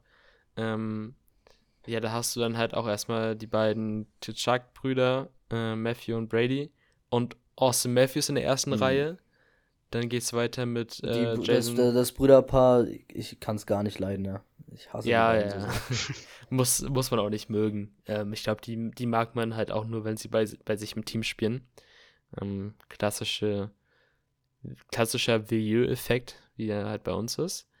Ähm, dann Jack, äh, Jason Robertson, Jack Hughes und ähm, Jack Eichel. Dann hast du Kyle Connor, Dylan Larkin und Tage Thompson in der dritten Reihe. Und in der vierten Reihe einfach Johnny Goodrow, Matthew Berniers und Clayton Keller. Also auch eine absolut krasse. Also auch wenn du dir die, die äh, Verteidigungspaarung anguckst mit Finn Hughes, der bei, bei Vancouver dieses Jahr überragend spielt, und Charlie McAvoy als äh, Verteidigungsduo. Das, und Schweden und Finnland brauchen wir auch nicht reden, die haben ja auch genügend Leute da. Ja, ja. Also, das, das, da musst du dann, keine Ahnung. Also, da, da rechne ich uns nicht den Hauch einer Chance auf irgendwelche Medaillen. So, ja. Es Außer schon drei krass. Seite dreht völlig durch und macht fünf Tore äh, im Viertelfinale oder so. Ja. Aber wir haben halt so nominell zwei Reihen, die wir halt dann mit NHL-Spielern auffüllen können. Und dann kommt halt schon dritte Reihe, keine Ahnung. Föder, Nöbels und Widerer. Eichel. Na, zurück zur zurück zur Föder Kartoffelreihe. Reihe. Ja, ist schon, ist schon Nee, krass. ähm, können wir eigentlich gleich beim Thema bleiben. Ähm, und zwar gab es auch die Zuhörerfrage, Grüße gehen raus an meinen Vater. Ähm, was für Eisbären wir dieses Jahr äh, im WM-Kader sehen, so ähm, soweit alle fit und auch perspektivisch im Olympiakader 2026 mit den NHLern. Mm, Ja. Wer will anfangen? Ja, also, k- also was vor allem die WM angeht, natürlich Föder, Nöbel, safe dabei. Widerer würde ich mittlerweile auch sagen, den musst du eigentlich mitnehmen. Als Äh, 4-3 Center musst du wieder eigentlich mitnehmen. Genau. Selbst zu Olympia würde ich sagen, einfach weil er da nochmal, also so richtig einen ähm, äh, Unterzahlspieler bei den NHL-Leuten. Ja, ähm, ja obwohl ich in der, in der Rolle dann, äh, ob ich in, also da würde ich in der Rolle eher einen, äh, Nico Sturm sehen, wahrscheinlich, in dieser 4-3 Ja, Center stimmt, da Rolle. gibt es ja auch. Obwohl noch. es natürlich, ja, ja, der ist ja vom Spielertyp her ähnlich wie Widerer. Boah, Sturm, Hm, Sturm und wahrscheinlich Widerer zu in einer. Unterzahlreihe. Boah. Das wäre ja auch krass. Ja, Tiffels musst du eigentlich jetzt auch schon mittlerweile nennen. Also dadurch, dass wir halt so einen deutschen guten Chor haben, ist es ja auch schwierig, da irgendjemanden rauszunehmen. Vor allen Dingen, also was WM angeht, sollten halt unsere Top-Spieler halt auch safe dabei sein. Ähm, aber bei Olympia ist ja dann nochmal eine andere Frage. Wir haben was für dich für bis Twitter Olympia- die nächsten bis- Tage, Holzi. Ja, ja. Ja, ja. Na, bis Olympia ist auch äh, relativ schwer zu sagen, weil es sind immer noch zwei Jahre bis dahin.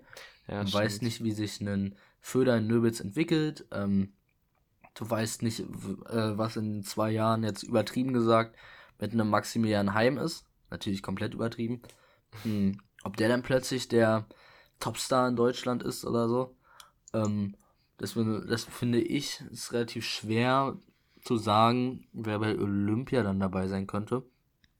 Ähm, aber wen ich bei der WM auf jeden Fall als gesetzt ansehe von den Eisbären sind Müller und Wismar natürlich, Hm. die ja sowieso in der Nationalmannschaft gesetzt sein sollten. Immer, auch wenn die äh, ganzen NHLer dabei sind, weil da gibt es ja eigentlich nur Seider und Gawanke. Mm, Die letzten beiden Jahre immer das. Top-Duo gewesen, oder? ja, ja, und das sollten sie auch dieses Jahr bei der WM bilden sein. Genau. Naja, also Äh, und offensiv, wie du gesagt hast. Föder Nöbels, Föder Nöbels, Tiffels auf jeden Fall, die drei safe, Widerer dieses Jahr safe. Äh, und bei einem Eder würde ich da wahrscheinlich noch ein Fragezeichen hintersetzen. Ähm, weil du da, weil, weil du da nicht weißt, ob, äh, also was, was für andere Spieler jetzt in den Kader kommen und was für welche nicht. Aber Eder sollte auf jeden Fall im erweiterten Kreis dabei sein. Ja. Martin, wie siehst du, wie siehst du das? Ich sehe das ziemlich ähnlich. Also ich denke mal, bei, ähm, bei Nöbels und Föderl ähm, kann ich mir auch vorstellen, je nachdem, wie fit sie nach der Saison sein sollten, auch gerade in ihrem Alter, dass sie auch mal darüber nachdenken würden, ob sie sich auch mal eine längere Pause gönnen. Also vielleicht eine WM aussetzen. Das könnte durchaus mal vorkommen. Ich weiß nicht genau. Hat Föder ja schon gemacht. Auch, ja, da war es auch angebracht mit der Verletzung, ähm, die er da auskuriert hat. Und ähm, ich denke auch, Tobi Eder gehört zum erweiterten Kreis. Und äh, er hätte es sich, glaube ich, nach der Saison auf jeden Fall verdient. Und äh, dadurch, dass er den Bundestrainer auch so gut kennt, könnte er sich vielleicht auch gute Chancen ausmalen, dass das vielleicht was werden könnte. Ja, äh, und nochmal kurz auf Olympia gesehen. Äh, einfach mal, keine Ahnung, wenn man davon wirklich, wenn man wirklich davon ausgeht, aktuelle Form und äh, man nimmt den, man nimmt den besten Kader, der irgendwie geht, mit. Natürlich auch mit äh, bestimmten Rollen, äh, also dass man auch vier Trainerspieler und so mit dabei hat. Ähm, welche Eisbären seht ihr drin?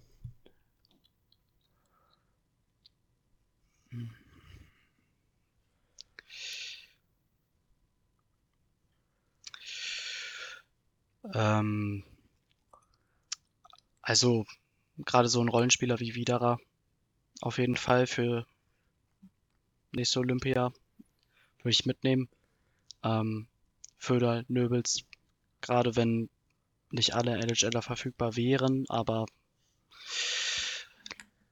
muss halt auch immer gucken, was gerade bei den anderen Vereinen so abgeht. Ne? Also die haben halt auch ihre guten Spieler, Köln mit, mit Schütz und ähm, na, Kamera zum Beispiel auch. Ja. Also gerade im Sturm, denke ich, hat Deutschland kein Problem. Äh, eher in der Verteidigung wird es dann ja schwierig. Ähm, Klar, Wissmann, Müller sollten gesetzt sein. Davor dann halt Seider, Gawanke. Ähm, Ja.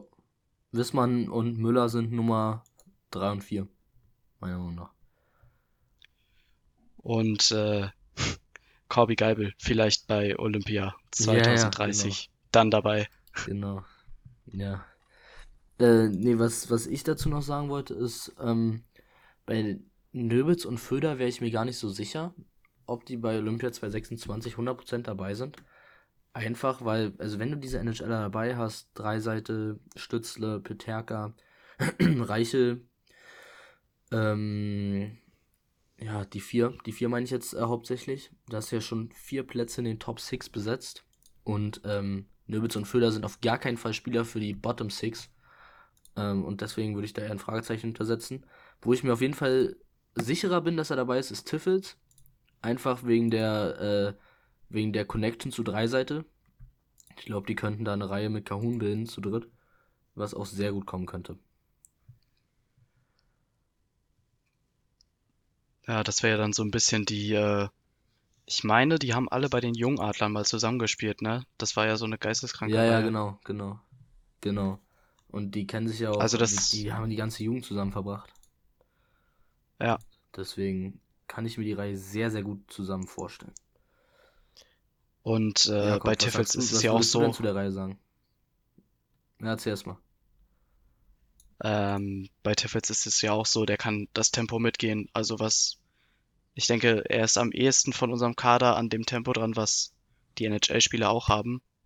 Also gerade deswegen wäre er ein Kandidat für die hinteren Reihen bei Olympia. 100 Prozent, ja.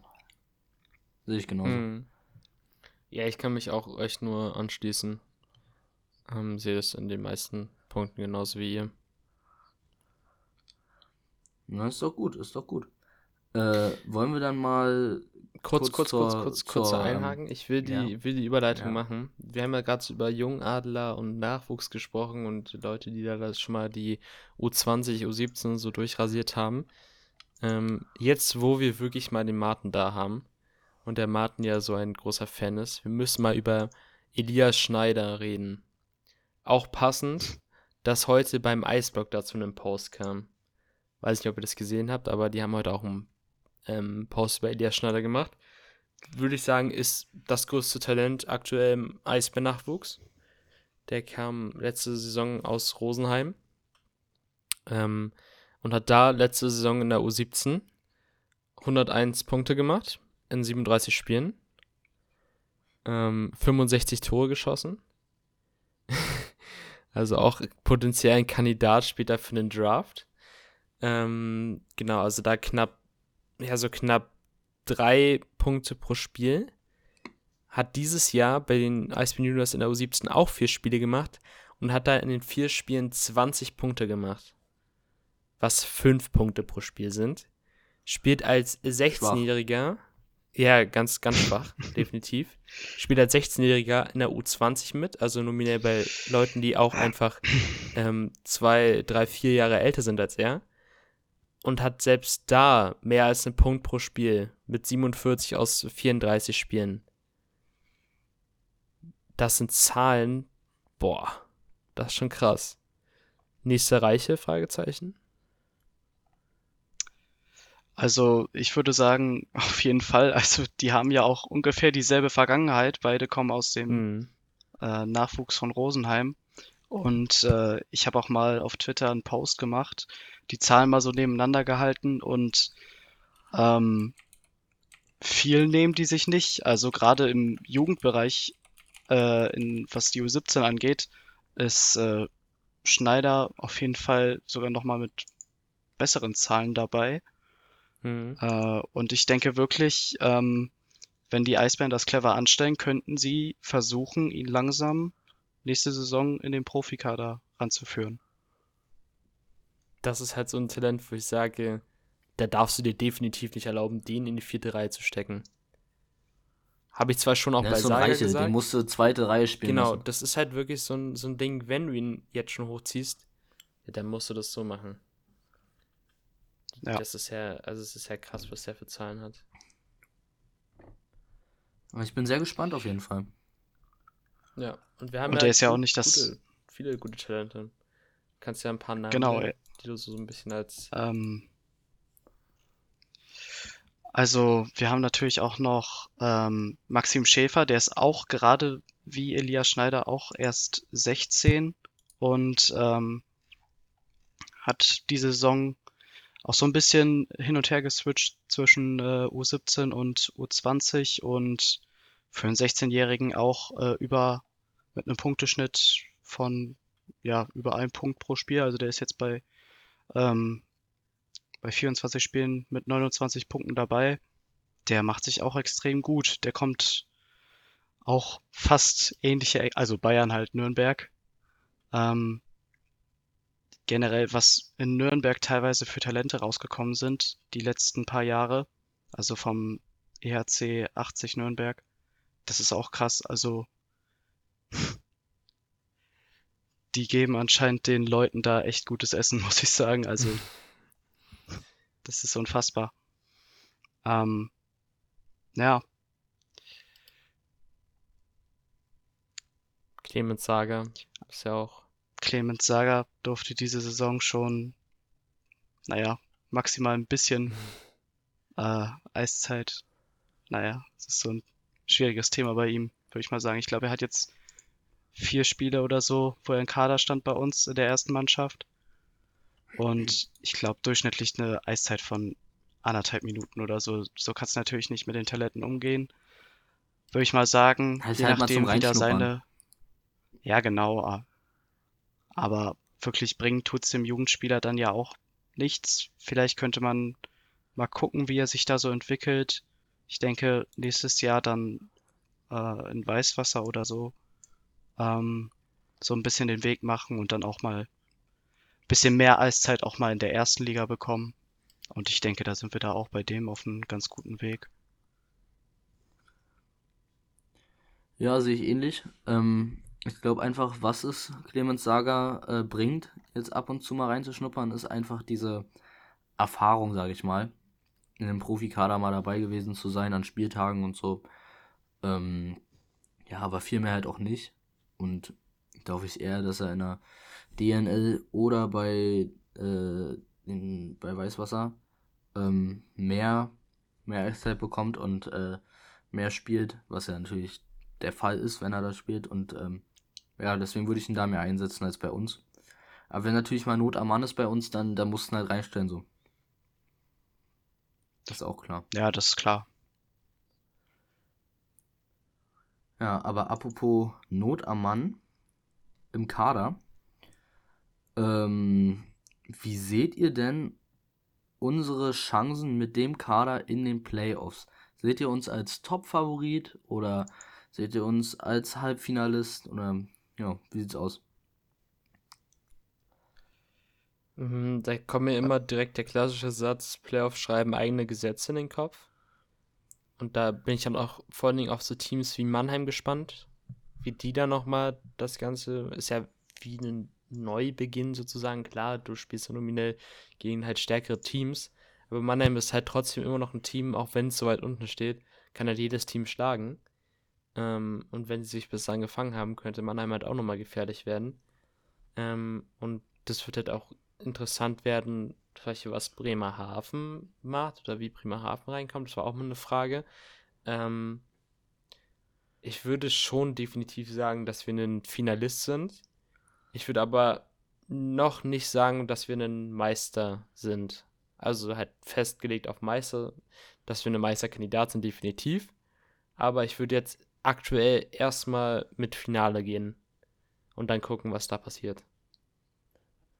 Na, das äh, Interessante ist ja auch, weil du Mannheim angesprochen hast. Äh, Mannheim kommt ja voraussichtlich in die Pre-Playoffs. Hm. Ähm, und dann ist es ja auch nicht unwahrscheinlich, dass wir im Viertelfinale auf Mannheim schon treffen. Ja. Ähm, da sind wir bei möglichen Playoff-Konstellationen, was auch eine Zuhörerfrage war. Was auch passieren kann, ist, dass Köln in die Pre-Playoffs kommt noch, beziehungsweise sind sie aktuell auf sieben oder sechs. Ich Ja. kann gerne mal nebenbei nachschauen. Auf jeden Fall sind sie nicht weit weg. Und dasselbe geht für ähm, München. Alle drei sind in diesem Bereich. dass es wahrscheinlich ist, dass man im Viertelfinale auf einen der Mannschaften trifft, auf eine der Mannschaften trifft. Und wenn man das gewinnt und die Mannschaft auch, dann trifft man automatisch im Halbfinale auch auf diese Mannschaft, also auf, auf eine von den Mannschaften. Wollen wir das mal Äh, kurz München, Köln, durchspinnen? Äh? Eine komplette Playoff-Serie mit dem machen. aktuellen Stand? Können Also Wollen wir fangen an Pre-Playoffs und dann sage sag ich jetzt erstmal die beiden Teams, die gegeneinander spielen und dann sagen wir, Oh, wen wir da eher sehen. Genau, Köln-Düsseldorf wäre es aktuell. Alter.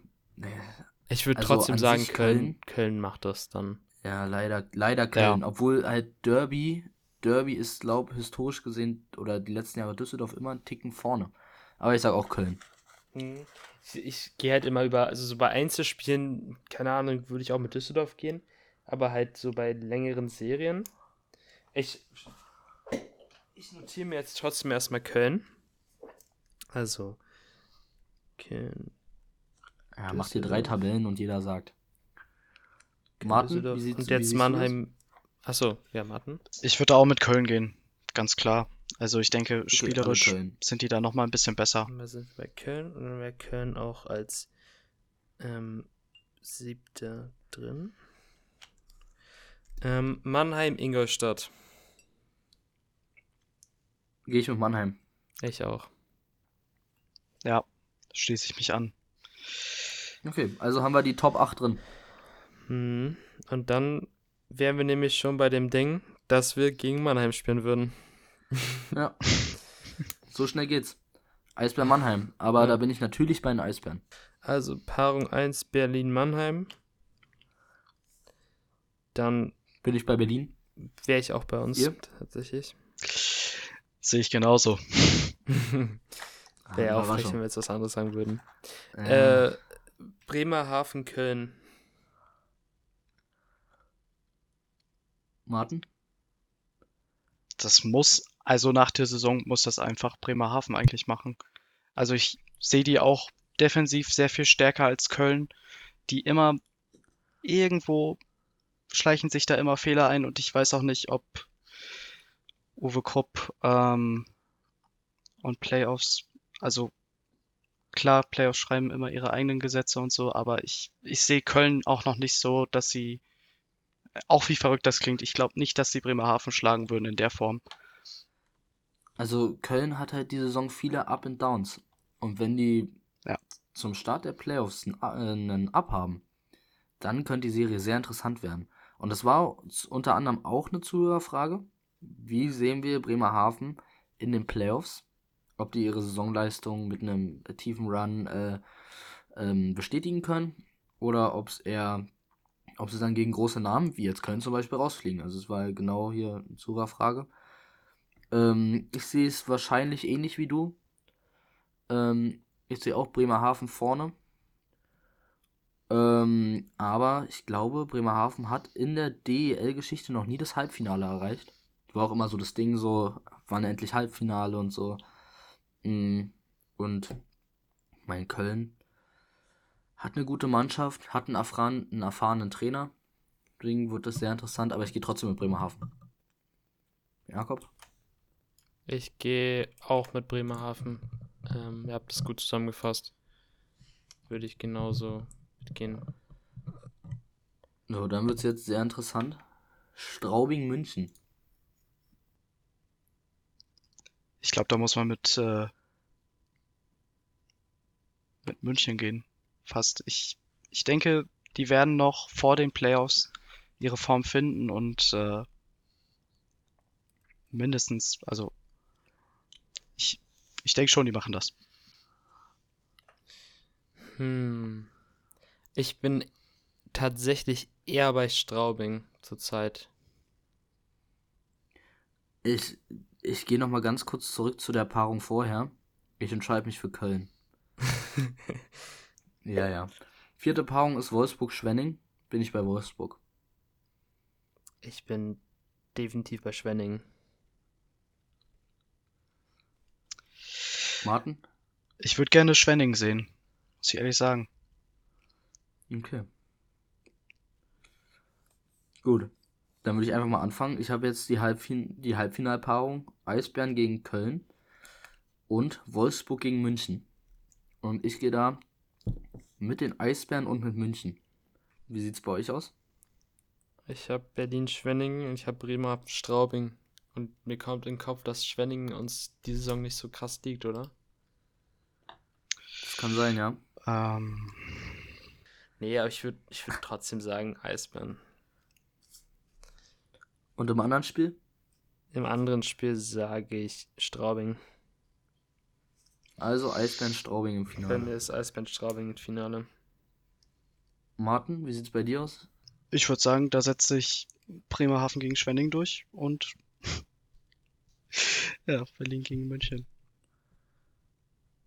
Also haben wir die Finals Eisbären gegen, Bremen Eisbären gegen Bremerhaven, Eisbären gegen Straubing und Eisbären gegen München. Alle drei unterschiedlich, geil. So, nehmen wir alle die Eisbären? Oder nimmt jemand jemand anderen? Hm, das ist halt jetzt so schwierig zu sagen. Ja, ja. Ich würde aber sagen, im direkten Vergleich definitiv Eisbären zurzeit. Ich sehe auch nominell Ich bei den mit Eisbären, ähm, dass Teute du nochmal ein bisschen stärker ist bei Straubing. Ein Hildebrand in Topform ist für mich stärker als ein Miska in Topform. Jo. Und halt einfach auch, weil deutscher Chor. Also bei mir werden die Eisbären deutscher Meister. Bei mir auch. Ja, ich würde mal sagen, ich würde zwar extrem lustig finden, wenn Bremerhaven das Ding holen würde, aber ich gehe da auf jeden Fall auch wieder mit den Eisbären. Es wäre auch schon lustig bei Bremerhaven, wenn man überlegt, dass äh, Thomas Popisch danach Mhm. nach Krefeld wechseln würde und er dann noch in Bremerhaven die Meisterschaft holt. Das wäre absolut wär abgefahren. Ein Abschiedsgeschenk. Mhm. Das wäre krass, Mhm. ja. Nee, aber ist schon krass, toll. wenn man sich so durchgeht und jetzt halt mit den überra dann- also doch überraschenden Teams wie Schwenningen und äh, Straubing, die so weit oben stehen, dass sie auch in den Paarungen bei uns so weit hochgekommen sind. Ja. Na, bei mir jetzt nicht. Ähm, Ja, aber bei euch. Aber was, was ich halt sagen muss, bei mir ist halt wirklich rausgekommen, Viertelfinale Mannheim, Halbfinale Köln, Finale München. Und das wäre schon krass. Beim, also Eisbären Schwenning ist tatsächlich gerade 2-1. Wir haben noch ein Spiel gegen Schwenning. Das nächste sogar. Führen wir 2-1? Also, nee, wir liegen 2-1 zurück. Zurzeit. Achso, achso. Eins haben sagen. wir in Schwenning verloren, eins haben wir zu Hause verloren. Ja. Und wir haben jetzt nochmal ein Spiel Aber in Schwenning. Ja, wie seht ihr das mit Schwenning und der kleineren Eisfläche beim nächsten Spiel? Ist das, also ist das immer so ein Punkt, ähm, was das Spiel sowieso schwieriger macht? Ähm, ich würde sagen, ja, weil das ist ja was, worauf Schwenning sich ein ganzes, ganz Sommerpause mal drauf einstellen kann und generell auch wenn die so oft spielen, natürlich das irgendwann eine Art Vorteil ist. Ähm, ich bin aber auch ein Fan davon, kleinere Eisflächen zu haben und ähm, das soll ja in Zukunft auch überall so sein dann irgendwann. Ist ja kein Einzelfall oder wird kein Einzelfall bleiben. Ja. Genau. Gut, aber ja, schon ich Äh, auch so, ich würde es- gerne noch mal kurz, ich würde noch mal kurz beim Thema bleiben. Ähm, das war aber auch die Zuschauerfrage hier, äh, Zuhörerfrage, perfekt. Ähm, ist unser Kader für den Titel noch zu unerfahren oder stimmt der Misch aus alt und jung? Und wir haben die Eisbären alle als Meister getippt. Und würdet ihr sagen, der Misch stimmt, wenn ihr sie als Meister tippt? Mm, Ja, ich würde sagen, das ist genügend Erfahrung. Und ich finde sogar, dass dieses Junge nochmal so ein bisschen ein Vorteil sein kann, so von, von der Spritzigkeit, sagt man ja immer so. Ähm, und also ich bin ja, ich bin eh großer Fan und ich sehe halt einfach auch bei den Spielern, die wir im Kader haben, ich sehe auch einfach einen guten Mix aus Erfahrung und äh, jungen, jungen, jungen Spielern. Also ich, für mich ist es ein perfekter Mix. Da habe ich nichts gegen einzuwenden. Ja, sehe ich im Endeffekt genauso. Ich mag es, wenn, wenn viele im Kader, wenn viele im Kader sehr jung sind. Ähm, einfach wegen dieser Spritzigkeit. Äh, und diese paar erfahrenen Spieler hast du auch mit Cormier, Bolczak, Nöbels, äh, ein Hildebrand. So Leute hast du ja auch. Alice. Ja. Ähm, ja, ich sehe das von der, ähm, von der Mischung her ziemlich ähnlich. Also wir haben erfahrene Spieler, junge Spieler, die nochmal einen, einen anderen Charakter reinbringen. Und ähm, tatsächlich sind wir vom Alter her auch minimal älter äh, als unsere letzte Meistermannschaft. Also irgendwas mit 26 und ein paar zerquetschte. Also ich denke, die Mischung ist schon passend. Was eine verdammt gute Überleitung von dir. Ähm, und zwar äh, hat Dustin aus unserem Team auch einen Wunsch hinterlassen, was wir machen sollen. Und zwar sollen wir den äh, letzten Meisterkader aus der Saison 21-22 mit dem Kader dieses Jahr vergleichen. Und da würde ich einfach mal anfangen und äh, sagen einfach mal pauschal, äh, dass ich glaube, dass der Kader damals einen Ticken stärker war, einfach aus, äh, aus dem Grund, dass wir dort Spieler wie äh, Franz Nielsen hatten oder Matthias Niederberger, der nochmal einen Ticken besser ist, meiner Meinung nach, als Hildebrand. Äh, aber besonders ähm, Franz Nielsen würde ich da einfach mal hervorheben, ähm, der einfach so enorm wichtig für diese Mannschaft war, dass im Endeffekt fast keine Mannschaft an diese Mannschaft da rankommt. Äh, das, könnt, das ist mit die beste Mannschaft, die jener DL gespielt hat. Ja. Ähm, rein verteidigungstechnisch würde ich sagen, ist der Kader dieses Jahr stärker. Ähm, Torhüter gehe ich mit. Niederberger größer als äh, Hildebrand zurzeit. Und einfach auch in den Playoffs kannst du ja, also musst du halt einfach sagen, wir haben ja Hildebrand noch nicht in den Playoffs spielen sehen, aber Niederberger hatte auf jeden Fall ähm, definitiv ähm, richtig gut für uns gespielt. Und da muss man halt auch erstmal rankommen. Ähm, und beim Sturm, ja, bin ich so ein bisschen zwiegespalten. Ich würde tatsächlich sagen, auch wenn bei dir, also wenn Franz Niesen auch drin war, sehe ich den Sturm dieses Jahr. Äh, ich, nee, ich sehe den Sturm eigentlich gleich auf. Ich würde da nicht irgendwie einen Sturm hervorheben. Ich finde finde beide Kader ziemlich ausgeglichen tatsächlich. Ich finde, der, der Kader damals war einfach nochmal, obwohl man das dem Kader dieses Jahr nicht vorwerfen kann, aber der Kader war einfach nochmal noch tiefer. Ähm, ich meine, du hast Nielsen, Bock und Södergran nachverpflichtet. Ähm, und also, was, was, das, der, dieser Sturm damals war so verdammt tief. Äh, ich glaube, über diesen Sturm, da würde ich nichts drüber kommen lassen. Tiefe auf jeden Fall. Ähm, deutscher Core dieses Jahr definitiv stärker. Ähm, Imports. Ähm, Imports sehe ich gleich auf. Na, Import sehe ich halt allein wegen Franz Nielsen und Matt White drüber. So, also Ronning ist extrem stark, aber Ronning hat, war die Hälfte der Saison jetzt verletzt raus. Und Matt White hat ja halt einen Punkt pro Spiel geliefert. Das ist halt nochmal ein anderes Level, würde ich sagen. Und ja, und Franz Nielsen über Patrice Cormier ist auch nochmal ein anderes Level. Und dann hast du Byron ist immer noch Byron, damals aber wahrscheinlich, das, das war damals der Prime Byron. Äh, dann Boyczak bleibt Boyczak, äh, Vieux bleibt Vieux. Aber wie gesagt, dieser Nielsen zu Cormier und White zu Running Vergleich, das finde ich, das war damals einfach ausschlaggebend. Hm. Ja. Ja. Vielleicht leicht stärker, aber ich würde auf jeden Fall nicht sagen, dass die Gap so krass groß ist zwischen beiden Kadern. Auf jeden Fall, auf jeden Fall ist die, der, der, äh, die Verteidigung dieses Jahr stärker. Ja, das sehe ich auch so. Und halt, wie gesagt, der, der deutsche Chor ist dieses Jahr stärker, finde ich, als ja, das stimmt. im 21er, 22er ja. Kader.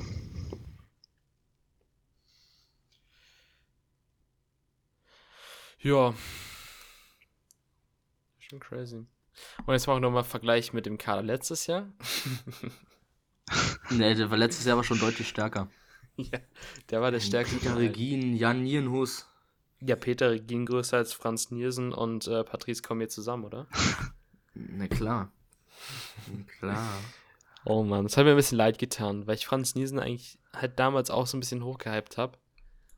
Weil er ja auch das Jahr davor so gut war. Äh, ich meine Peter Regin, habe ich gerade Franz Niesen gesagt? Ja, wollte schon sagen. Ja, Ich habe Ja. äh. Peter Regin ein bisschen zu sehr hochgehypt. Boah, ey, das ist ja auch eine Statistik, krass. Ähm, obwohl, ich Was hatte es sogar anders im Kopf gehabt.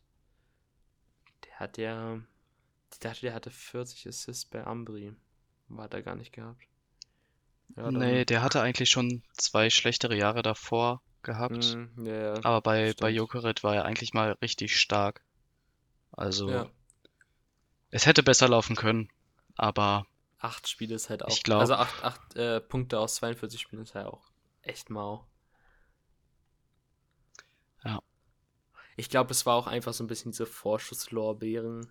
Ja, das ist der Franz Nielsen-Nachfolger. Das hieß es ja schnell. Ja, Aber ist auch. ja egal. Ist ja der Kader vom letzten Jahr gewesen. Ist ja nicht mehr. Ja. Ja, aber damit Frage eigentlich beantwortet soweit, oder? Ja, würde ich auch sagen.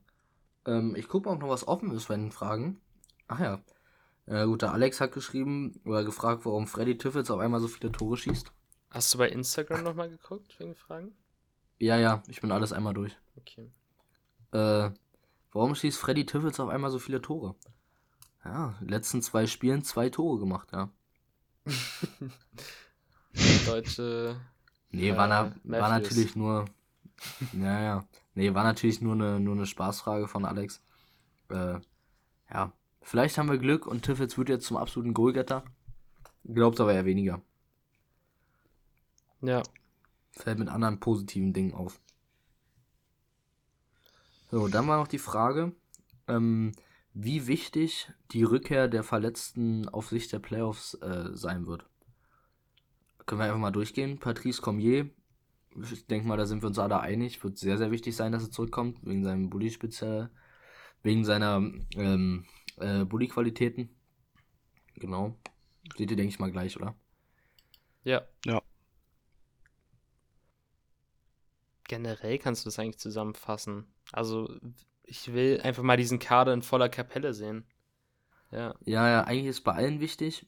Bei dem, wo es noch am unwichtigsten ist, ist wahrscheinlich Finkelstein, Mhm. weil der offensive Output einfach nicht so groß ist wie gedacht. Ähm, aber trotzdem schließe ich mich an, ich will den Kader auch mal voller Kapelle sehen. Und dann wird es auch sehr, also sehr interessant zu sehen sein, welche Spieler da rausrotieren. Und welcher Ja. Import rausrotieren wird, besonders. Wird auf jeden Fall interessant, ja.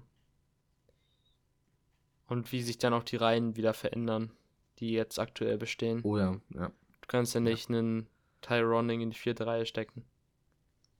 Naja, war mit Byron am Anfang ja auch so, als er wiedergekommen ist. Hat er auch erstmal vierte Reihe gespielt. Ja, ja, aber ich meine jetzt wirklich im Blick auf Playoffs zum Beispiel. Da Ja, würdest du nicht starten Aber- mit Tyroning in Reihe 4. Definitiv nicht. Ja, glaube ich auch nicht. Aber ein Bergmann in Reihe 4, ein Widerer wieder in Reihe 4, ein Vieux in Reihe 4, es geht alles. Also, aber wir werden sehen. Wir müssen einfach mal hoffen, dass der komplette Kader mal fit ist. Ja. Gut, äh, das war auch die letzte Zuschauerfrage.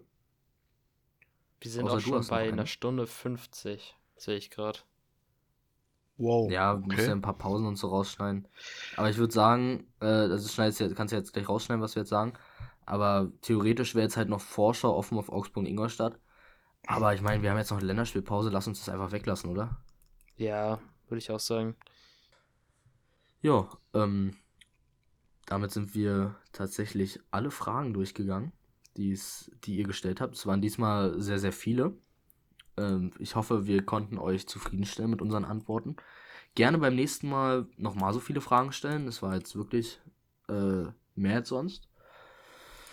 Genau, auf äh, Insta war gestern, warte mal, lädst du morgen hoch? Oder? Ja, Wann lädst du den Podcast hoch? Ja, äh, auf Insta war auch gestern in der Story ein ähm, Fragesticker, was wir ähm, als Podcast noch ähm, und als Blog verbessern können, ähm, ergänzen können. Äh, vielleicht packen wir das nochmal in die Story. Ähm, und wenn euch da irgendwas einfällt, was ihr, was ihr, ähm, also irgendwelche Verbesserungsvorschläge oder so, oder irgendwelche Ergänzungen, dann äh, schreibt uns das gerne, schreibt es in den Fragesticker rein, freut uns immer. Äh, genau, ja. Ähm, damit würde ich sagen, sind wir durch. Und Martin, willst du noch jemanden grüßen? Ähm, würde ich einfach jetzt spontan meine Eltern grüßen. Das ist doch schön. Da schließe ich mich natürlich an. Ich grüße auch meine Eltern. Äh, ich grüße meinen kleinen Bruder wie immer. Ach ja, Martin, ich soll dich grüßen von meinem kleinen Bruder. Äh, Grüße zurück. Genau. Naja, hört er bestimmt. Äh, dann grüße ich Felix. Jakob sagte der sicherlich noch was. Hm. Ähm, ja, ja. Äh, und ich grüße Tini und Torben. Ach so, genau. Und natürlich mein Opa, wie immer, der natürlich hört. Und auch, was ich auch gehört habe, wer auch hört, ist meine Oma. Die grüße ich natürlich auch. So, reicht aber auch an Grüßen. So schön am Sonntagmorgen am Frühstückstisch wird erstmal eine Folge Pokeflüster ja, gehört. ja, ja. Ja, dann schließe ich mich auch mal an und grüße mal wieder meine Eltern. Dann ist heute die Elterngrüßrunde. Ähm, und weil ich es beim letzten Mal zwar angeschnitten hatte, Kollege, ich will wieder Barbecue-Soße in der Mercedes-Benz Arena haben. Grüße gehen raus an Erik. Ähm, und an ähm, Selina. Und an Jessica. Mit der ich äh, neulich ein paar äh, nach dem Spiel mich verbotenerweise mit Mannheim getroffen habe. Bodenlos. Willst du deine Aussage mit der Glatze noch überdenken, Holzi? äh, reden wir jetzt nicht drüber. Die Leute wissen es ja so. nicht. Ist ja Gut. rausgeschnitten. Dann. Freut rein. mich, dass er dabei war.